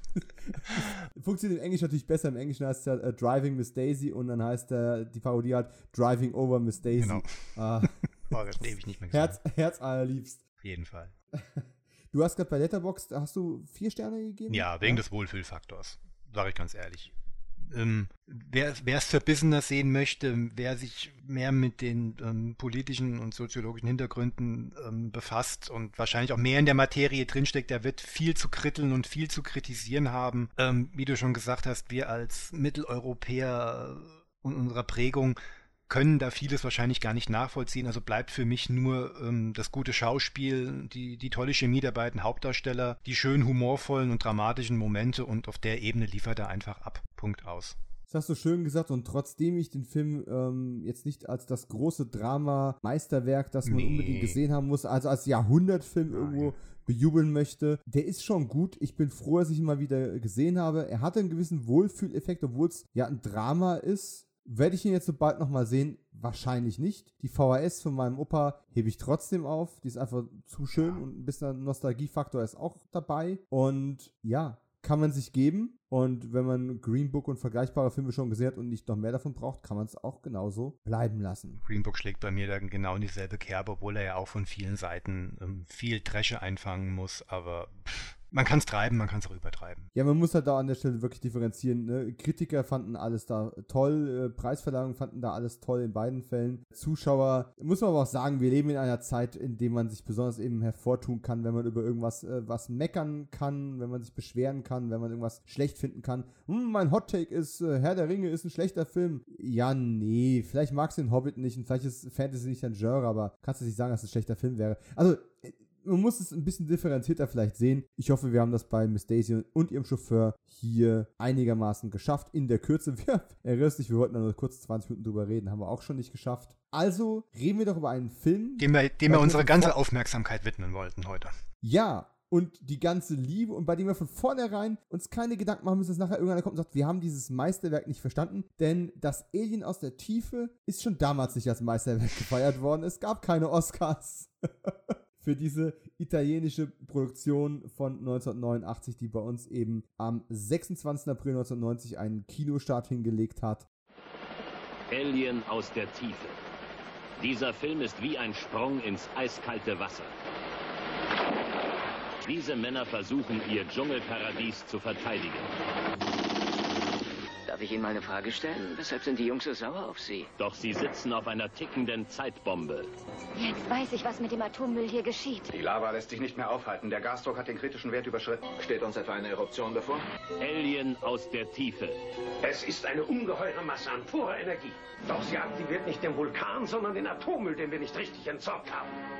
Ja, ein, was ist das Alien aus der Tiefe? Nun, eigentlich ist der Titel ja selbsterklärend. Es ist ein Alien und es kommt nicht von oben, es kommt von unten. Inszeniert wurde dieses von der Academy sträflich vernachlässigte Meisterwerk natürlich von Anthony M. Dawson. Und wer Anthony M. Dawson nicht kennt, dem Mann, der so wunderbare Filme gemacht hat wie Geheimcode Wildgänse oder Der Commander, der verwechselt ihn wahrscheinlich mit Antonio Margariti. Denn so heißt Anthony M. Dawson tatsächlich. Und er ist ja einer dieser Künstler, die noch aus der Zeit kommen, als man in Italien versucht hat, alles möglichst amerikanisch wirken zu lassen, damit man es international besser verkaufen kann, weil natürlich möchte niemand einen Film mit Italienern sehen, aber jeder würde einen italienischen Film sehen, den man als einen amerikanischen verkauft. Oder so ähnlich. Auf der anderen Seite ist ja heute auch nichts anderes. Es gibt genug europäische Produktionen, die heute auch versuchen, amerikanisch zu wirken, damit man international irgendwo bestehen kann. So ist es halt. Antonio Margariti eigentlich ein Special Effects Mann, der eine ganze Menge UFOs und weiß der Geil was alles getrickst hat. Mhm. Und unter anderem auch mit Sergio Leone an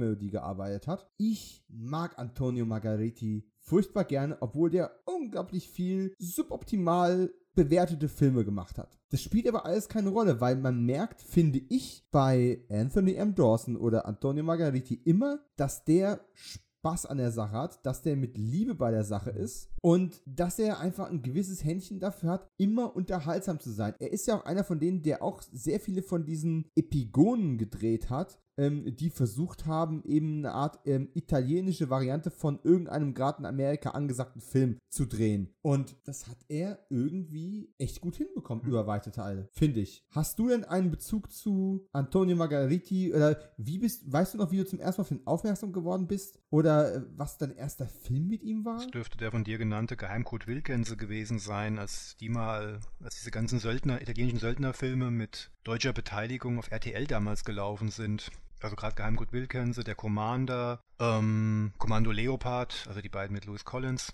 War der auch von Dawson? Ich weiß es gerade gar nicht. Und wofür ja Dawson immer wieder, oder Margheriti, wie es ja Brad Pitt in, in Glorious Bastard so schön sagte, Margheriti. Ich habe mich so gefreut, dass Leute wie er eben auch mal einen Shoutout von Tarantino bekommen.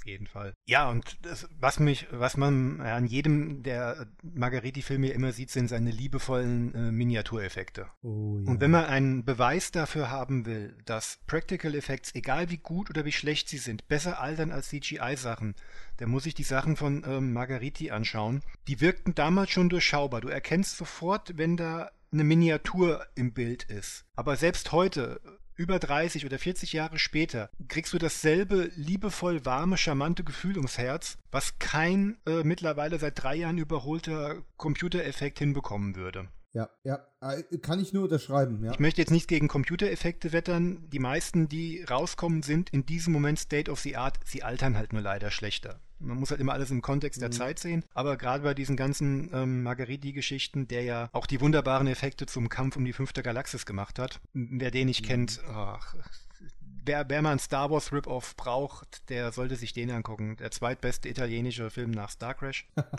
ähm, ja, ja ich, ich denke, das könnte ich unterschreiben, ja. Und ja, da kommst du bei Margariti halt nicht drum rum. Also wie gesagt, das Erste, woran ich bei dem Mann denke, sind seine Miniatureffekte und die sind so liebevoll und so schön und auch hier, das Alien aus der Tiefe hat ja ein paar schöne Schmankerl aus der Richtung. Absolut und äh, ich bin auf Margariti in den, oh, das müsste so 98, 99 gewesen sein, also auch relativ spät. Ich habe den Namen vorher schon mal irgendwo aufgeschnappt, in Berichterstattungen, in Fernsehzeitungen etc., mhm. aber der erste Film, den ich bewusst gekauft habe, weil da äh, Antonio Margariti drauf stand und ich ich wusste, verdammt, ich hatte jetzt schon so oft gelesen, den Namen, und so viele tolle Sachen über den gelesen. Ich muss jetzt mal einen Film von dem haben. Das war die DVD, als die rausgekommen ist, oder kurz nachdem die rauskam, zu dem wunderbaren Western, der bekannt ist als In meiner Wut wieg ich vier Zentner. Ja, der fehlt noch. Der liegt seit Jahren ungesehen bei mir im Regal. Ah, auch bekannt als Kung Fu im Wilden Westen oder The Stranger and the Gunfighter oder in Amerika ähm, auch äh, bekannt als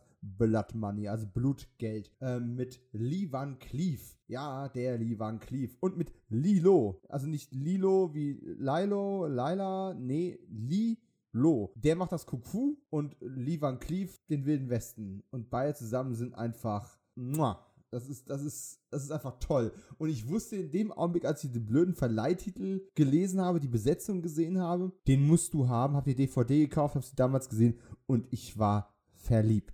Natürlich hält der nicht mit Sergio Leone mit. Vielleicht nicht mal mit Sergio Corbucci und Konsorten, aber das ist ein unglaublich charmanter Genre-Mix. Ich bin relativ sicher, auch wenn ich dafür keinerlei Beleg habe, dass Tarantino auf den Film auch steht. Das muss einfach so sein. Aber wir sind ja hier nicht bei ähm, Dawson's Creek-Filmen.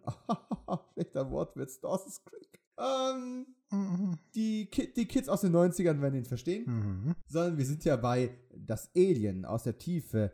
Alien äh, degli Abissi, äh, was, wenn mein Italienisch mich nicht täuscht, ziemlich genau das bedeutet. Alien aus den, naja, aus dem Abyss halt, aus, dem, aus der Tiefe. Und ähm, es geht laut IMDb-Beschreibung um zwei Mitglieder von Greenpeace. So, jetzt ganz, ganz kurz Quizfrage. Wer kann aus dem italienischen Original die beiden Vorbilderfilme rausfiltern? Wollen wir jetzt an der Stelle so eine, so eine Tic-Tac-Uhr einblenden?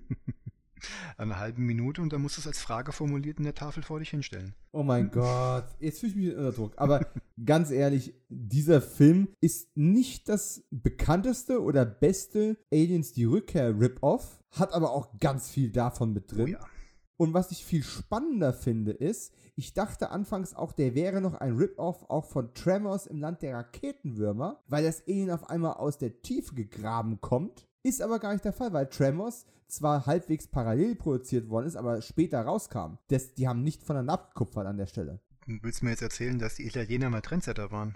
Nein, äh, nee, möchte ich eigentlich tatsächlich nicht, weil ähm, Tremors als Landsharks schon Jahre vorher in, in, der Entwicklung war. Aber es ist tatsächlich relativ Zufall, dass sich beide Creatures äh, unterirdisch durch die Gegend auf die, auf die Protagonisten zubewegen, um sie dann eben irgendwo zu schnetzeln. Aber im ersten Moment war natürlich klar, äh, italienischer Rip-Off-Film muss auch ein Rip-Off von Tremors sein. Ist es aber nicht. Ähm, was ist der zweite, an den du noch denken musstest? Ja, bei dem Titel Abyss. Also zumindest äh, titelmäßig hat man sich an den Cameron-Film angelehnt, würde ich sagen. Auch Ja, wenn inhaltlich ich natürlich fast nichts davon äh, zu finden ist. Ja, Obwohl, man obwohl naja ja- doch, die, die Mhm. Öko-Botschaft ist ja in beiden Filmen durchaus vorhanden. Ja. Und, und, und ein bisschen von Carpenters The Thing kann man eigentlich auch rauslesen, wenn man das möchte. Also gerade so im letzten Drittel, aber zu der grundsätzlich problematischen Struktur, da kommen wir gleich nochmal drauf. Die IMDb sagt, dass es um zwei Mitglieder von Greenpeace äh, geht, die in einer örtlichen Fabrik radioaktive Abfälle ähm, äh, entdecken, die in einen aktiven Vulkan gekippt werden. Was wiederum eine furchterregende Kreatur ähm, erschafft, die dann Verwüstung anrichtet, wie man sie in dieser Gegend noch nicht gesehen hat. Ja nun, das würde jetzt aber auf einen Mutanten hinweisen und nicht auf ein Alien. Wie siehst du das? Alien oder Mutantos? Für mich war das äh, eine wild gewordene, mutierte äh, Scherenschnittlehrerin. Keine Ahnung. Ja, es ist tatsächlich ein bisschen merkwürdig. Ich meine, der Originaltitel sagt Alien, der deutsche Titel sagt Alien. Ich meine, sogar der Trailer hat damals Alien äh, propagiert. Und es ist ja auch ein Aliens Rip-Off. Aber irgendwie versucht man es in der IMDb-Kurzbeschreibung als, ja, als Mutant. Ja, Mut, Mut, Mutant setzt aber auch eine Grundform voraus. Sonst wäre es ja nicht mutiert. Was wäre denn die Urform? Ja. Das ist jetzt die Frage. Vielleicht haben wir diesen Film von vornherein nicht verstanden und wir, wir springen ja jetzt schon mitten Hm. rein. Vielleicht ist dieses Alien ja ein, das, weil es stürzt ja was ab. Vielleicht ist es ein abgestürztes Alien, das in Kombination mit dem Vulkan und den radioaktiven Abfällen mutiert, weil zufälligerweise gerade noch ein Flusskrebs vorbeigekommen ist. Maybe. Ja. Vielleicht habe ich das einfach, also tatsächlich, äh, wahrscheinlich wird es jetzt äh, Margariti-Fans geben, die, sich, die, die diesen Podcast anbringen und sagen, natürlich, du Idiot, das war doch völlig offensichtlich und genauso war es gemeint. Okay, Entschuldigung, dann kam es bei mir nicht so an. Tut mir leid. Es gab, es gab ja diesen, es gibt ja den wissenschaftlichen Erklärbär, der ja relativ schnell Antworten auf viele Fragen des Films hatte, wo auch immer sie, er sie hergezaubert hat. Aber so richtig die Herkunft des Aliens, wurde die erklärt? Es, Äh, ja, ja, ja, im Titel kommt aus der Tiefe. ach so. Ja, Entschuldigung. hey, das ist nicht Akte X. Jetzt, jetzt, müssen wir auch mal ernst bleiben. Ne? Das ist nicht Akte X. Der Film hat andere Schwerpunkte. Der, der muss einfach schnell zur Sache kommen. Der muss schnell zum Alien kommen. Ja. Ach nee, warte. Ich wollte gerade sagen, wir sind ja eigentlich schon bei Minute 60. Genau, und äh, ich möchte mal ganz kurz auf ein paar Kleinigkeiten eingehen. Äh, wir haben hier, muss man auch wirklich sagen, äh, Margariti, der weiß, wie man so einen so einen Film einfach auch schön anfängt. Du hast am Anfang schon. Schön, schön, äh, schön, schön gesagt. Naja, also du hast dieses Boot. Das Boot an sich ist nicht schön. Aber du hast halt, du hast ein Boot, du hast einen Helikopter, du hast die offene See, du hast ein bisschen Sexappeal, weil natürlich muss eine Greenpeace-Aktivistin erstmal relativ leicht bekleidet da durchs Wasser planschen, ne? Ja, das ist wie ja sagst, quasi. schön. Ja, und hat alles nichts mit dem Film im Großen und Ganzen zu tun, aber die, die kommen quasi auf einer, ja, ich habe das als Insel interpretiert, ne? Es, es sollte ja eine Insel wohl sein. Ne? Wes weswegen ich mich auch an der, an der IMDb-Beschreibung äh, mit, der, äh, äh, mit der örtlichen Fabrik ein bisschen ähm, störe. Und dann, dann merkt man eben, dass Margariti einfach überall zu Hause war. Und vor allem auch die Italiener überall was geklaut haben. Die kommen also auf dieser Insel an und sehen sich da um. Und äh, du hast so ein bisschen Reflexion über ähm, Christentum gegen Heidentum und findest da etwas, was ja dann eben an Tieropfer erinnert, wo ich ja denke, wow, geht das jetzt in Richtung ähm, Dschungel und, und, und Snuff-Film und was weiß ich was alles. Aber das ist nur am Anfang mal ganz kurz ein Thema und wird dann nachher auch nicht mehr groß aufgegriffen in irgendeiner Form. Relativ schnell bekommst du ja dann den, ähm, den amerikanischen Star oder sagen wir den, den, die, die B-Nase, den heute würde man halt, keine Ahnung, Michael Madsen oder äh, Eric Roberts, heute würde man Eric Roberts dafür casten. Damals war es halt Charles Napier, der zumindest als Colonel Kovacs, äh, sagen wir mal, eine Präsenz auf jeden Fall hat. Also das muss man ihm la- lassen. Charles Napier hat immer eine Präsenz gehabt. Ja. Ich habe es zwar geschafft, ihn jahrelang, als ich noch jung war, mit Brian Dennehy zu verwechseln. Frag mich bitte nicht warum. Weil, weil, Die haben eine gewisse, die haben eine rudimentäre Ähnlichkeit, auch wenn, wenn Napier deutlich äh, schlanker ist. und weil sie ja. beide im selben Franchise ähm, den Bösewicht gespielt haben. Neben so einem muskulösen Haudegen. Ja. Aber Oh ja, oh, ja. Mur- Murdoch äh, in Rambo 2 war einfach auch eine gute Rolle für ja, ihn. auf jeden Fall. Aber er war eigentlich immer eine B-Nase, immer irgendwie, ne? Ja, leider. Leider. Der hat eigentlich auch, ich weiß nicht mehr, aber der hat, der hat immer gearbeitet. Ja. Ich glaube, der hat über 150, 200 äh, Schauspielcredits. Und er hat auch bis zuletzt gearbeitet. Ich meine, der ist auch nicht super alt geworden. Der ist mit 75 gestorben vor ungefähr 10 Jahren. Aber der war ja wirklich überall unterwegs in, in jeder Serie. Also alles, was nicht bei drei auf den Bäumen war, Charles Napier. Hm. Ja, und so ein Charaktermime bringt halt so eine gewisse, eine gewisse Erdung einfach in so eine, ja, ähm, holprige, narrative Angelegenheit. Wie das hier. Ja. Ähm, du hast ja Mr. Robot gesehen. Mhm. Haben wir uns auch ein paar Mal drüber unterhalten. Und witzigerweise haben wir uns über Mr. Robot ähm, ausgetauscht. Ungefähr zu der Zeit, als wir vor einem halben Jahr oder als ich vor einem halben Jahr das Alien aus der Tiefe geschaut habe. Und jetzt heißt diese böse Firma E-Cam. Und ich musste dauernd an die E-Cop, an die Evil Cop aus, aus Mr. Robot denken. Mhm. Völlig zufällige äh, Parallelität, aber ich fand das super äh, witzig. Ja. Dann gab es ein paar Dinge, wo ich mir einfach den Kopf gekratzt habe. Ne? Unsere Aktivisten, die wollen sich also in dieses Firmengelände reinschmuggeln. Sie verwenden dafür, sie spannen dafür ein Kind quasi für ihre Zwecke ein, das von den Leuten mitgenommen wird aus irgendwelchen Gründen, die man nicht nachvollziehen kann. Ach, was soll's. Ne, dann kommst du in dieses, in dieses Areal rein, wo überall Schilder stehen, radioaktives Areal, ne? Warnschilder hier, Warnschilder, alle tragen Schutzkleidung, außer unseren Helden, aber die brauchen sowas nicht. Die haben ja einen lockeren One-Liner auf den Lippen. Ah, sollten wir nicht auch Schutzkleidung tragen? Ach, nö. wir überleben es doch eh nicht. Hups. Das, das fand ich alles so, so, so typisch doof, wie man es von so einem B-Movie erwartet. Da frage ich mich immer, was ist cleverer? Geht man einfach drüber hinweg oder ist man sich als Filmemacher bewusst, dass da hier eine Logiklücke herrscht und ähm, verbalisiert das in so einem One-Liner, um es dann nur noch lächerlicher zu machen? Ja, kommt auf den Kontext an. Ich, ich glaube, in einem ernsten Film, den ich komplett ernst durchziehe, müsste ich einen Weg finden, dass die zwei Leute K.O. schlagen und die, und die Anzüge von denen wenigstens anziehen oder irgendetwas. Und, und ich ich meine, ich kenne das Problem ja aus eigener Erfahrung. Äh, Du hast ähm, Atomic Eden gesehen? Ja. Den, den, den Actionfilm, bei dem ich äh, ja das Drehbuch auf der Basis der, der Story des Regisseurs geschrieben habe. Und da musste man sich auch mit dem Thema beschäftigen. Äh, ein Söldnerteam wird nach Tschernobyl geschickt und eigentlich sollten die sich dort nicht zu lange aufhalten. Also etablierst du, dass die Strahlung auf Dauer eben gesundheitsschädlich wäre. Gleichzeitig, ja, willst du sie aber auch nicht die ganze Zeit mit, mit, mit Anzügen da rumrennen lassen. Die Bösewichte aber schon. Es, äh, diese Gratwanderung zu finden, ist super schwierig gewesen. Vor allem, wenn du halt nicht das nötige Geld hast oder die nötige Zeit hast, es richtig zu machen. Und ähm, was soll ich sagen? Äh, da ist viel Erklärtext ins Drehbuch äh, reingeflossen und ganz viel davon auch wieder rausgekürzt worden im fertigen Film, weil man eben nicht permanent den Erklärbär machen möchte, um darauf hinzuweisen, oh, ähm, der Verstrahlungsgrad ist jetzt so und so hoch und mhm. wissenschaftlich haltbar wäre das Ganze sowieso nicht. Also muss man an irgendeiner Stelle auch diesen Suspense of Disbelief einfach mal gewähren lassen. Sag ich jetzt mal so. Okay, irgendwann muss man einfach mal sagen, leck mich am Arsch. Richtig, du sagst es. Aber wo man wo ich auch wieder sagen muss, ich hatte mir das extra noch aufgeschrieben, ich erinnere mich zwar gerade nicht mehr aktiv dran, aber ich vertraue meinen Notizen. Es gibt dann Aufnahmen, wo die äh, Überwachungskamera das Areal filmt und unsere Protagonisten sich da auch quasi versuchen drumherum äh, zu stehlen. Ne? Mhm. Und was mich bei sowas, ich weiß nicht, ob dir, ob dir das auch so geht, was mich bei solchen Szenen immer stört, ist, wenn man auf der Überwachungskamera eine, eine Aufnahme mhm. sieht, die genau so im Film auch drin war. Wo du sagst, nee, die Überwachungskamera hing da oben. Es müsste eine andere Perspektive sein. Das geht so nicht. Ja, ist immer ein Zeichen. Überwachungskameras, genau, Überwachungskameras, die äh, über den Protagonisten angebracht sind und komischerweise Aufnahmen in Hüfthöhe zeigen und am, best, ja. und am besten sogar noch mit Schnitt arbeiten und dann die Perspektive wechseln. Ja, oh Gott. Äh, ganz, ganz furchtbar und ganz viel, vor allem in älteren Fernsehserien, benutzt heutzutage ist es ein bisschen eine in äh, Vergessenheit geratene äh, Kunst. Hm. Aber hier sind tatsächlich Perspektiven gefilmt worden. Und das rechne ich diesem C-Movie, jetzt habe ich es schon runtergegradet, ne?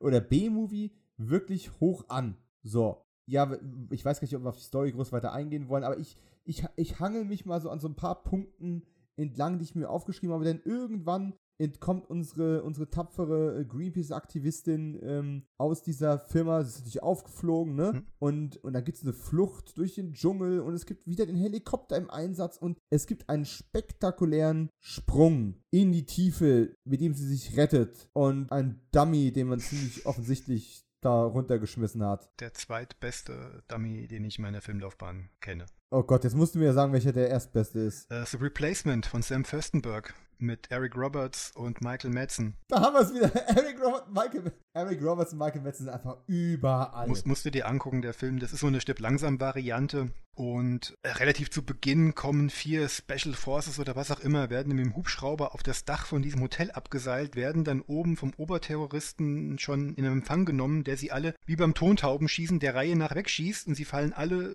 vier nacheinander wirklich in Reihe und Glied, also wirklich wie in Hotshots, nach hinten über die Balustrade. Und von unten siehst du dann wirklich diese Dummies, wie sie von oben nach unten einer nach dem anderen auf dem Boden aufklatschen. Und dass du siehst eindeutig, dass es nicht gut ähm, ausgewichtete, ausbalancierte Puppen sind. Junge, Junge, Junge, Junge, Junge, Junge. Ja, also bis zu dem Moment dachte ich ja auch, diese ganze Action-Sequenz, ich weiß zwar nicht, was sie in das Alien aus der Tiefe zu suchen hat, aber ist ja nicht schlecht, wenn mal ein bisschen Spannung und ein bisschen Bewegung aufkommt. Bis dahin hat der Film schon angefangen, so ein bisschen so vor sich hin zu tröpfeln, ne? Ach, gelangweilt habe ich und mich nicht. Ich habe zwar auf das Alien gewartet, aber gelangweilt habe ich mich nie. Das ist ja das. Du hast alle paar Minuten einen Settingwechsel, aber du denkst die ganze Zeit, es heißt doch das Alien aus der Tiefe. Hm. Richtig? Richtig. Und wir sind immer noch lange davon entfernt, dass ein Alien auftaucht. Wir haben diesen Sprung in die Tiefe mit dem schlechten Dummy. Danach gibt es diese Schlangenfalle. Erinnerst du dich noch an die Schlangenfalle? Also, du musst jetzt auch mal sagen, dass wir jetzt auch eine neue Figur haben, die eingeführt wird. Also, unser, dass, oh, dass, unser Nomi dass, unser nomineller Held jetzt eigentlich jetzt erst auftritt. Denn, ja. denn der Kameramann ja, von unserer Greenpeace-Aktivistin ist ja mitnichten ähm, unser Held. Der ist ja mittlerweile gefangen genommen worden. Der ist ja immer noch im Lager. Richtig. Wer, wer dachte, dass der Kameramann irgendwas zu melden hat? Uh -uh. Sah der etwas sexy aus? Nein. War der charismatisch? Nein. War der bekannt besetzt? Nope. Jetzt kommt Bob. Der taucht mitten im Film dann irgendwo, naja, mitten im Film, kurz vor Mitte des Films taucht er dann auf. Man gibt sich viel Mühe, ihn extrem unsympathisch erscheinen zu lassen. Ja, also ich bin auch tonal mit ihm überhaupt nicht klargekommen. Was ist das für einer? Äh, was ist das, ein Schlangensucher? Charles Napier beschwert sich mal über ihn, dass man den schon viel zu lange hat hier gewähren lassen. Dann ist, ja, dann ne? ist er sich aber nicht zu schade, drei von diesen Sicherheitsmännern einfach mal in den Tod rennen zu lassen. Ja, ich bin nicht so ganz klar mit ihm geworden, ähm, welchen moralischen Wertvorstellungen er anhängt. Es wird auch nicht wirklich deutlich gemacht. Es ist halt, er muss halt da sein. Er ist an der Stelle funktional. Man hat es der, der Frauenrolle nicht wie bei Aliens äh, oder Alien zugetraut, dass sie das alleine wuppt. Hm. Hätte man ja auch tun können, wenn man schon hey. Sich bei den Vorbildern bedient. Wir sind bei den Italienern, ja? ich bitte dich. Ja, okay, aber ähm, wozu es auf jeden Fall führt, ist diese Szene in dieser, in dieser Höhle, wenn die Soldaten sie noch verfolgen und er quasi die Schlangen benutzt, um diese Soldaten alle auszuschalten. Mhm. Das ist echt cool gemacht und auch gut gefilmt und auch relativ originell. Jo. Muss man echt sagen. Und dann wirkt zwar wie aus einem ganz anderen Film, also wie gesagt, ist, auch die Schlangen sind offensichtlich weder verwandt noch verschwägert mit unserem Alien. Ja, äh, hätte jetzt auch so ein, so ein Rambo-Rip-Off sein können mit, mit einer Fallenstellen im Dschungel, ne? Ja, es hat eigentlich nur noch das Stirnband gefehlt, aber er hat ja, dafür hat er eine hübsche Brille. ja, ja, komische Vorstellung. Also die Vorstellung der Italiener von dem, von dem heroischen Recken, der da kommt und dem, was die westliche Zivilisation sonst so da alles präsentiert, Stichwort Stallone, das passt nicht so ganz zusammen, ja. optisch. Du weißt, wenn du, du Aber, weißt, dass du zum Helden und zum Filmstar geboren bist, wenn bei Letterbox das Bild, das unter deinem Namen ähm, dargestellt wird, das Bild aus eben diesem Film ist. Ja. Aber wir lernen ja noch eine weitere wichtige Figur kennen, die Hausschlange Theodor. Nein, die ist nicht wirklich, die ist nicht wirklich oh, wichtig. Die nickende Giftschlange, ich fand sie super. ich habe sie geliebt. Die Szene habe ich mir dreimal angeguckt. Du hast dir die Szene natürlich dreimal angeguckt, weil es dann bei Blitz und Donner noch eine Duschsequenz gab äh, im selben Kontext. Nein, mich hat mich haben solche Sachen nicht interessiert. Ich habe mich für die Schlange interessiert. Oh, das ist auch doppeldeutig. Ähm, ja, oh nein, das wird nicht besser. Nein, Theodor war super. Also wenn, wenn, wenn unser Held mit Sio spricht, oder was denkst du, Sio, und die Schlange nickt dann auch noch, ich, ich habe Tränen gelacht in dem Moment. Aber es war leider ihr einziger Auftritt ja. im Film. Ich, ich habe als gewartet, dass er wiederkommt. Ich habe eigentlich gedacht, dass Sio zum Schluss kommt und, unsere, und unser Pärchen vor dem Alien retten wird. Wow, das wäre eine Wendung gewesen, die hätte ich äh, nicht kommen sehen. Und was ich in der Mitte des Films auch nicht mehr habe kommen sehen, dass etwas kommt. Etwas stürzt zur Erde und äh, der radioaktive Müll wird auf einmal wesentlich aktiver und ja, gutes Alien kommt immer noch nicht. Also du hast ja vorhin schon mal angesprochen, ähm, ich habe mir auch tatsächlich auf, in meine Notizen geschrieben, wir sind bei Minute 50 von einem paar 80 Minuten Film und bis jetzt gibt es weder inhaltliche Tiefe noch ein Alien. Noch besonders viele Tauchgänge, die irgendwie eine, eine andere Tiefe hätten äh, geben können. Also, nee, stattdessen ist irgendwie ziemlich tote Hose. Aber es gab einen ziemlich ekligen Kill in diesem. Der Taucher? Mit diesem Taucher. Ja. Oh ja. Dem so halb das Auge dann wegfällt, wo ich einfach dachte so, hä? Okay, Punkt 1, der Film ist offensichtlich nicht geschnitten und mhm. Punkt 2, äh? Ja, das war leicht eklig. Da konnten, da müsste man jetzt recherchieren. Ich so tief bin ich bei dem Film jetzt nicht eingedrungen. Ich finde es irgendwie falsch, das zu sagen, nachdem wir von Duschen und Schlangen geredet haben.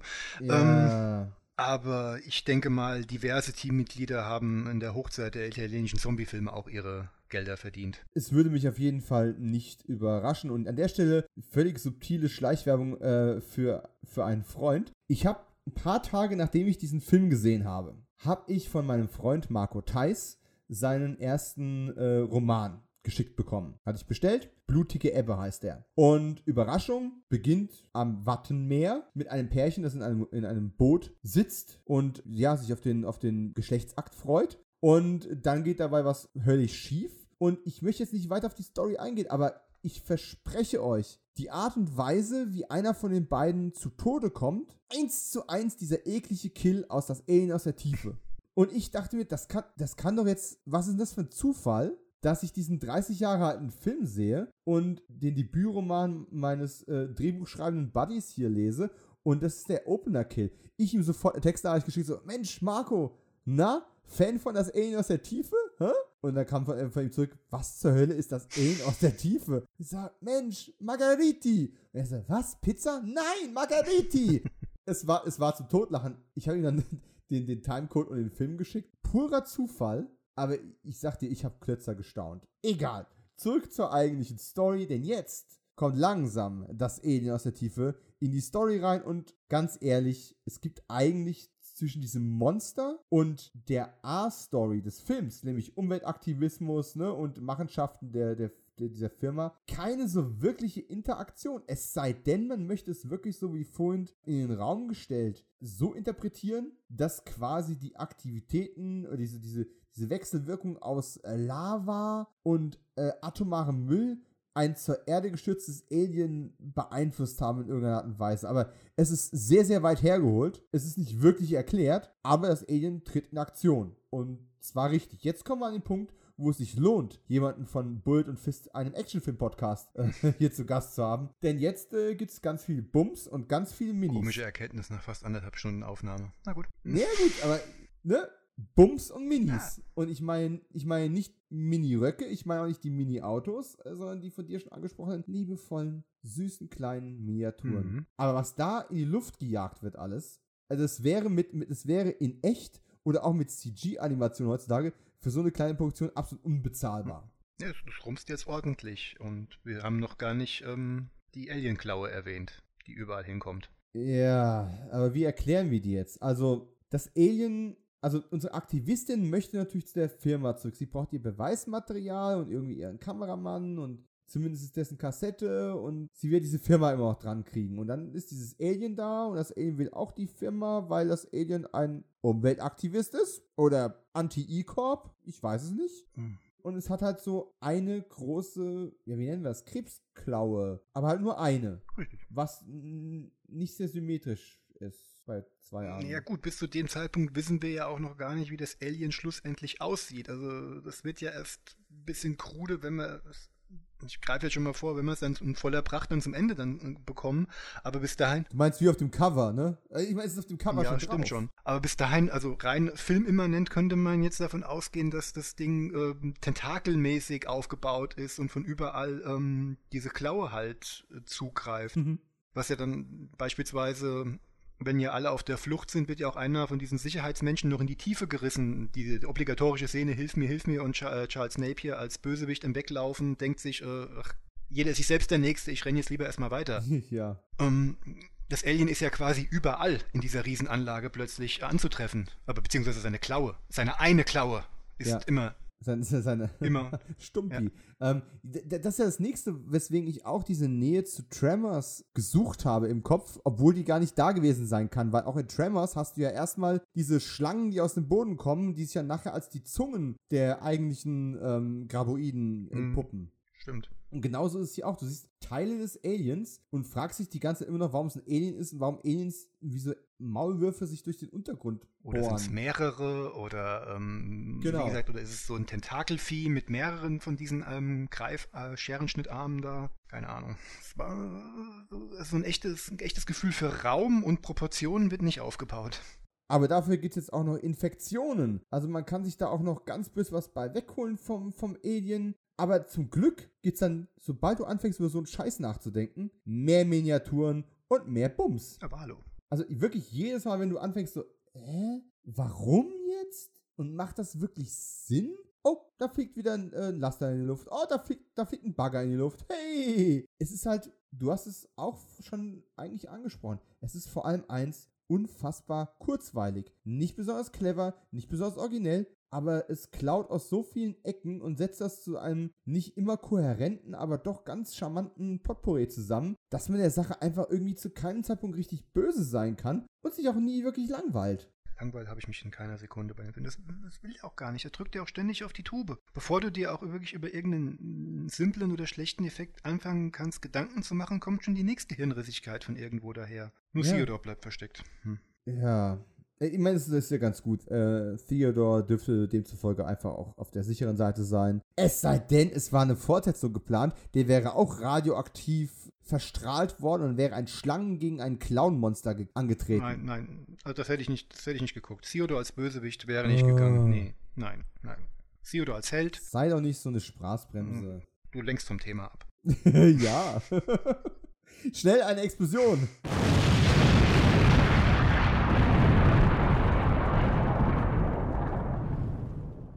Kannst du im Finale eigentlich gar nicht mehr so sehr viel sagen, außer dass, ich, dass man einmal sehr deutlich eine Flame Bar gesehen hat. Also, du hast äh, auch die Effekte schon angesprochen. Man kann die immer relativ leicht als solche ent entpuppen, entblößen, enttarnen. Äh, es ist aber nicht schlimm, weil die immer sehr sympathisch sind und immer noch besser aussehen als schlecht gealterte ähm, Computeranimationen. Aber bei den ganzen brennenden Sachen und, und brennenden Geschichten, es wird ja ganz gerne mal so Flame Bars eingesetzt, also quasi ein, ein, äh, ein Querrohr mhm. aus dem Flammen in die Höhe schießen. Das setzt man dann unterhalb der Kamerasichtweite, siedelt man das Ganze an, dass quasi vor der Kamera Flammen aufsteigen und es sieht so aus, als ob die Protagonisten hinter der Flamebar ähm, mhm. mitten, im, äh, mitten im Feuer Stecken und man sollte halt darauf achten, dass diese tatsächlich die Röhre unterhalb des Bildausschnitts bleibt und nicht in den Bildausschnitt reinkommt, weil dann sieht es ziemlich doof aus. Das kann man einmal sehr, sehr gut sehen, kurz bevor man versucht, das Alien zu sprengen. Aber auch das, hey, das ist Nitpicking auf hohem Niveau. Auch in großen Produktionen siehst du mal irgendwo eine sich reflektierende Kamera. Und wen juckt das denn wirklich? Es bleibt unterhaltsam bis zum Schluss, ohne jemals den Anspruch zu erheben, wirklich Anspruch zu haben. Wobei, oder zu suchen. Wobei das Finale ja wirklich noch zwei große Höhepunkte hat, also die man eigentlich erwähnen musste.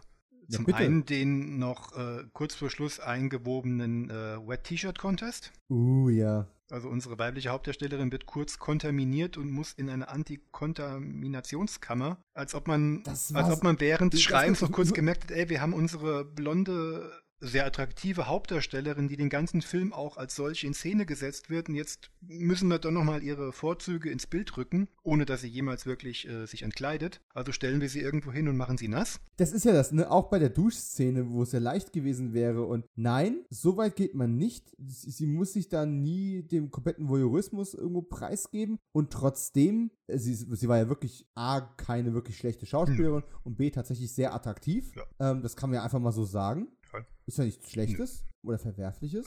Und es wirkte tatsächlich genauso aufgesetzt wie, vielleicht hast du das nie gesehen, aber es gab als 2001 Star Trek Enterprise rauskam, die erste Prequel-Serie im Star Trek-Universum, hat man sich ja damals äh, groß auf die Flagge geschrieben, wir sind die erste Show, die in HD produziert wird, wir sind die erste Star Trek-Show, die auch einen gewissen Sexappeal und Computeranimationen im großen Stile einsetzt. Und das mussten sie natürlich unter Beweis stellen, indem sie gleich in der Pilotfolge auch so eine Szene drin haben, wo, wo zwei der attraktivsten Brücken-Crew-Mitglieder, Commander Tucker und, und Subcommander Tipol, sich dann gegenseitig äh, mit irgendeinem Gel einschmieren mussten in Unterwäsche, um sich vor irgendwas zu kontaminieren, wo ich mir dachte, Leute, das macht so überhaupt gar keinen Sinn und warum brauchen wir jetzt nochmal ein Close-Up von, von den Konturen unter den Shirts? Das macht einfach, es macht überhaupt keinen Hm. Sinn. Ich habe es mir natürlich äh, als, als 20-jähriger Trekkie äh, breitgrinsend angeschaut, aber es machte einfach gar keinen Sinn. Hm, ja. Genau daran fühlte ich mich hier erinnert. Es war so aufgesetzt. Also schlimmer als nur So Duschszene. vollkommen out of place und die Kamera auch schön unterhalb von unten nach oben filmen und verharrt mindestens mal ein bis zwei Sekunden zu viel, ähm, um eine reine, ähm, wie soll ich sagen, um behaupten zu können, dass es dem Storytelling dient. Aber dann doch wieder nicht so konsequent, dass man tatsächlich äh, nackt gewesen wäre. Also ganz ehrlich, wenn ich irgendwo verstrahlt bin und müsste kontaminiert werden, das alles, was ich mache, ist die verstrahlten Klamotten von mir zu schmeißen. Also ich bin ja jetzt kein, kein, kein Strahlenexperte, aber das macht für mich irgendwie gar keinen Sinn. Da macht so einiges keinen Sinn. Und was natürlich noch, noch hervorzuheben wäre, ist natürlich das Finale. Der große Showdown. Bitte, bitte, Ach so. Ich da, ich dachte, du willst mir jetzt erstmal ein bisschen zustimmen. Nein, nein. Weil hier sind wir ja dann wirklich in Aliens-Gefilden. Und nur weil jetzt äh, diesmal kein Exoskelett-Gabelstapler zur Verfügung steht, werden halt jetzt Bagger genommen und man versucht dieses überdimensionierte Alien, das ja mittlerweile sich zu, aus dem Boden erhoben hat und ja, durchaus die Höhe eines ähm, Mehrfamilien, eines vierstöckigen Mehrfamilienhauses hat. Es kann sich zwar nicht viel bewegen, es steht immer nur an einer Stelle, aber man versucht wirklich mit allen Kameratricks, allen Kamerabewegungen und viel ähm, Hin- und Herfahren eines Buggers ähm, Tempo und Action zu suggerieren und das Alien umzufahren. Und Ist auch gut geschnitten, die ganze Sequenz, muss man auch also wirklich auch sagen. hier ja. wieder, das Alien ist vollkommen als ähm, statische Puppe zu erkennen und doch ähm, wird auf der Tonspur durch den schönen Sinti-Score plus die Kamerabewegung plus viel Dramatik und einem zerquetschten Wissenschaftler, der zwischendurch mal zertreten wird, ähm, viel Dramatik und Dynamik in die Szene gepumpt. Also ich hatte echt meinen Spaß dran. Ja, und ich glaube, das ist eigentlich auch schon sowas wie ein perfektes Fazit, weil wir, wir wollen den Film jetzt nicht dramatisch besser reden, äh, als er ist. Es ist ein klassisches B-Movie. Es ist nicht unbedingt stringent. Es, es liefert auch nur bedingt das, was der Titel eigentlich so verspricht. Es liefert auch nur bedingt einen Rip-Off von dem, woran es sich bedient. Und trotz alledem macht es relativ wenig falsch. Bis auf so ein paar Dinge, wo man sagt, okay, aber das sind so sympathische B-Movie-Schwächen, die einfach irgendwie dazugehören und die wir auch gar nicht so übel nehmen wollen. Und ich bin sehr, sehr froh, diesen Film auf äh, Amazon Prime jetzt äh, geschaut zu haben, wo er momentan ähm, streamt. Und äh, bin ich auch nur darauf aufmerksam geworden, weil damals Hörer Sebastian drüber getwittert und mich verlinkt hat. Und äh, danke für den Hinweis an der Stelle nochmal. Grüße. Ich hatte damit echt Spaß. Und nicht Spaß im Sinne von, das ist der Kultfilm, von dem ihr noch nie gehört habt. Kauft den sofort. Nee, aber der, der, der, ist ungemein kurzweilig. Das ist so ein richtig netter Film für zwischendurch, wenn man mit diesen italienischen B-Movies aus der Zeit was anfangen kann. Ja.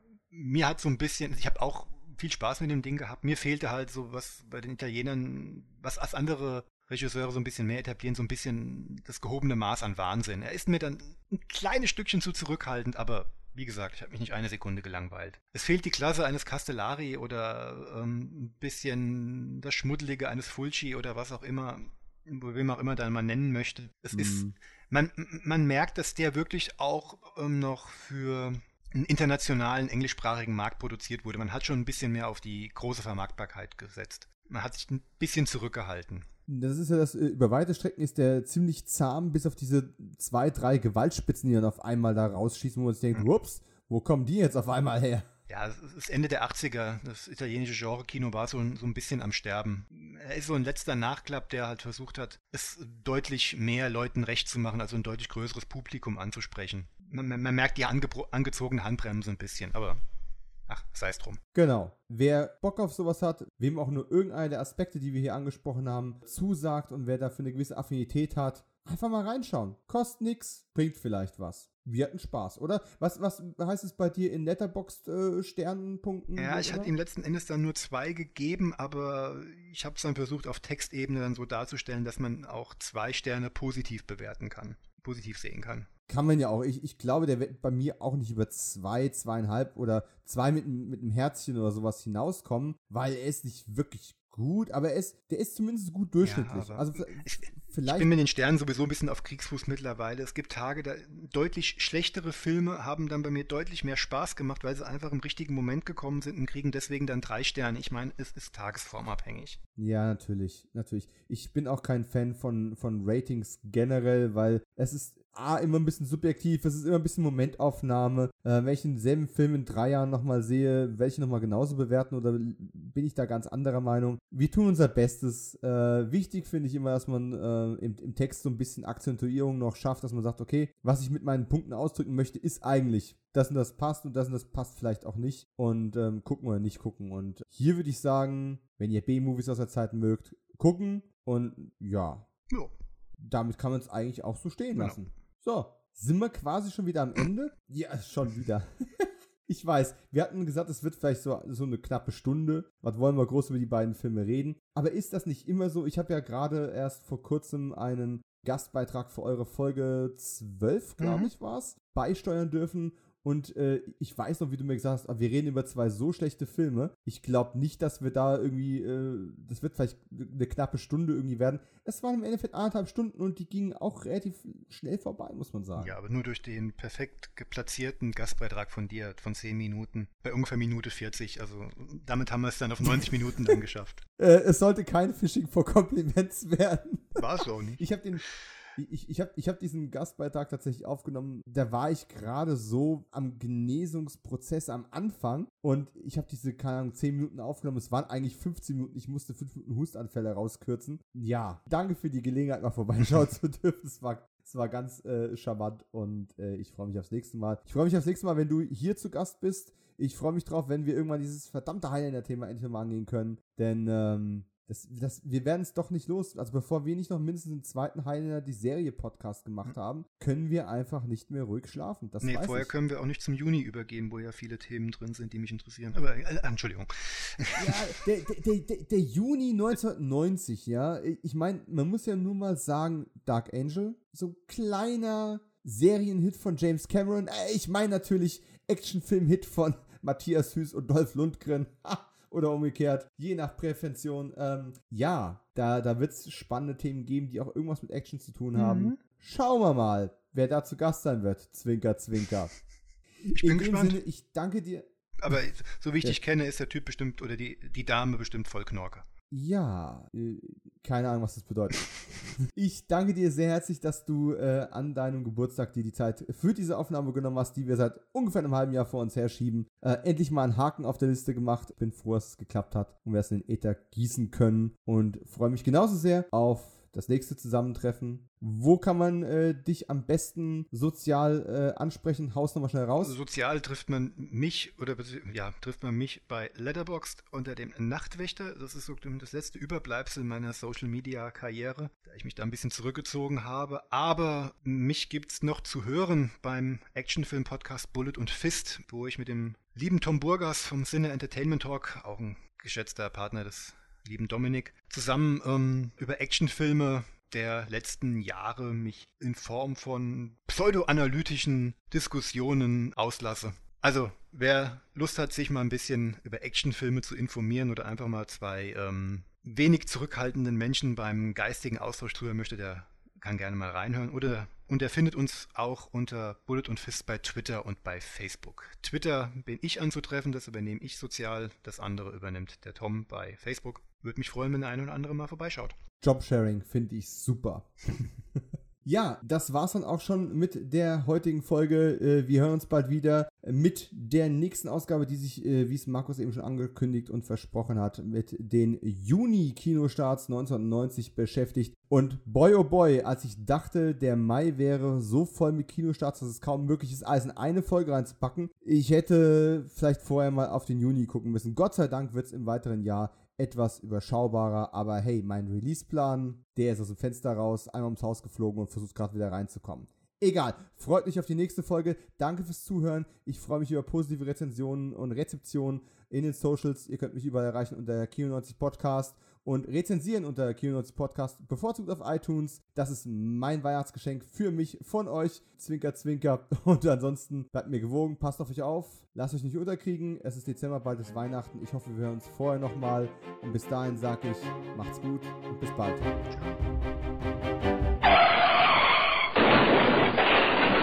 Mist, mir ist gerade ein guter Witz eingefallen, aber du hast jetzt, du warst jetzt so im äh, Modus gewesen, da konnte ich dich mit dazwischen hauen. Ich wollte noch, wollt noch sagen, naja, wenn du einen stressfreien Podcast machst, dann nimm das Filmjahr, das Kinojahr 2020. Autsch.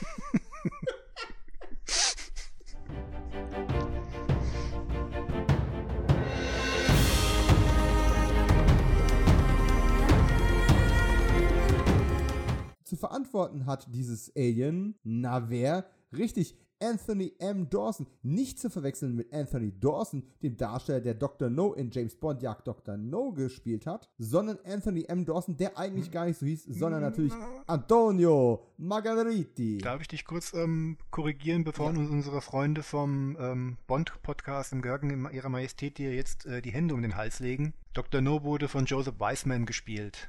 Anthony Dawson. Oh mein Gott. Anthony Dawson war, ähm, ich komme nicht auf den Charakternamen, aber das war die Figur, die Berühmtheit dadurch erlangt hat, dass sie von Bond in den Rücken geschossen wurde. Du hast recht. Ich wusste noch, er war ein Dr. No. Wie kriegen wir das jetzt wieder raus? Egal, wir spulen zurück. Das schneide ich definitiv. Es tut mir leid. Um, nein, nein, nein, alles gut. Ich muss nur einen neuen Einstieg finden. Du kannst, kannst sagen, dass Anthony Dawson in äh, Liebesgrüße aus Moskau dann Nummer 1, also Blofeld gespielt hat, als man sein Gesicht noch nicht gesehen hat. Nimm die ganzen dummen Witze einfach raus. Ach Mensch. We weniger Witze Alles, wo ich Fokus. mich hier profilieren könnte heute. du profilierst dich genug. Danke. Okay, also nochmal von vorne.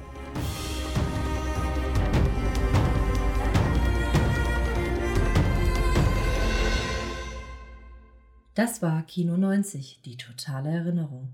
Moderiert und produziert von Dominik Stark, Tonmischung und Schnitt von Jens Nier, Musik von Marvin Hartmann, Designs und Grafik von Tobias Spüro und Sam Freisler.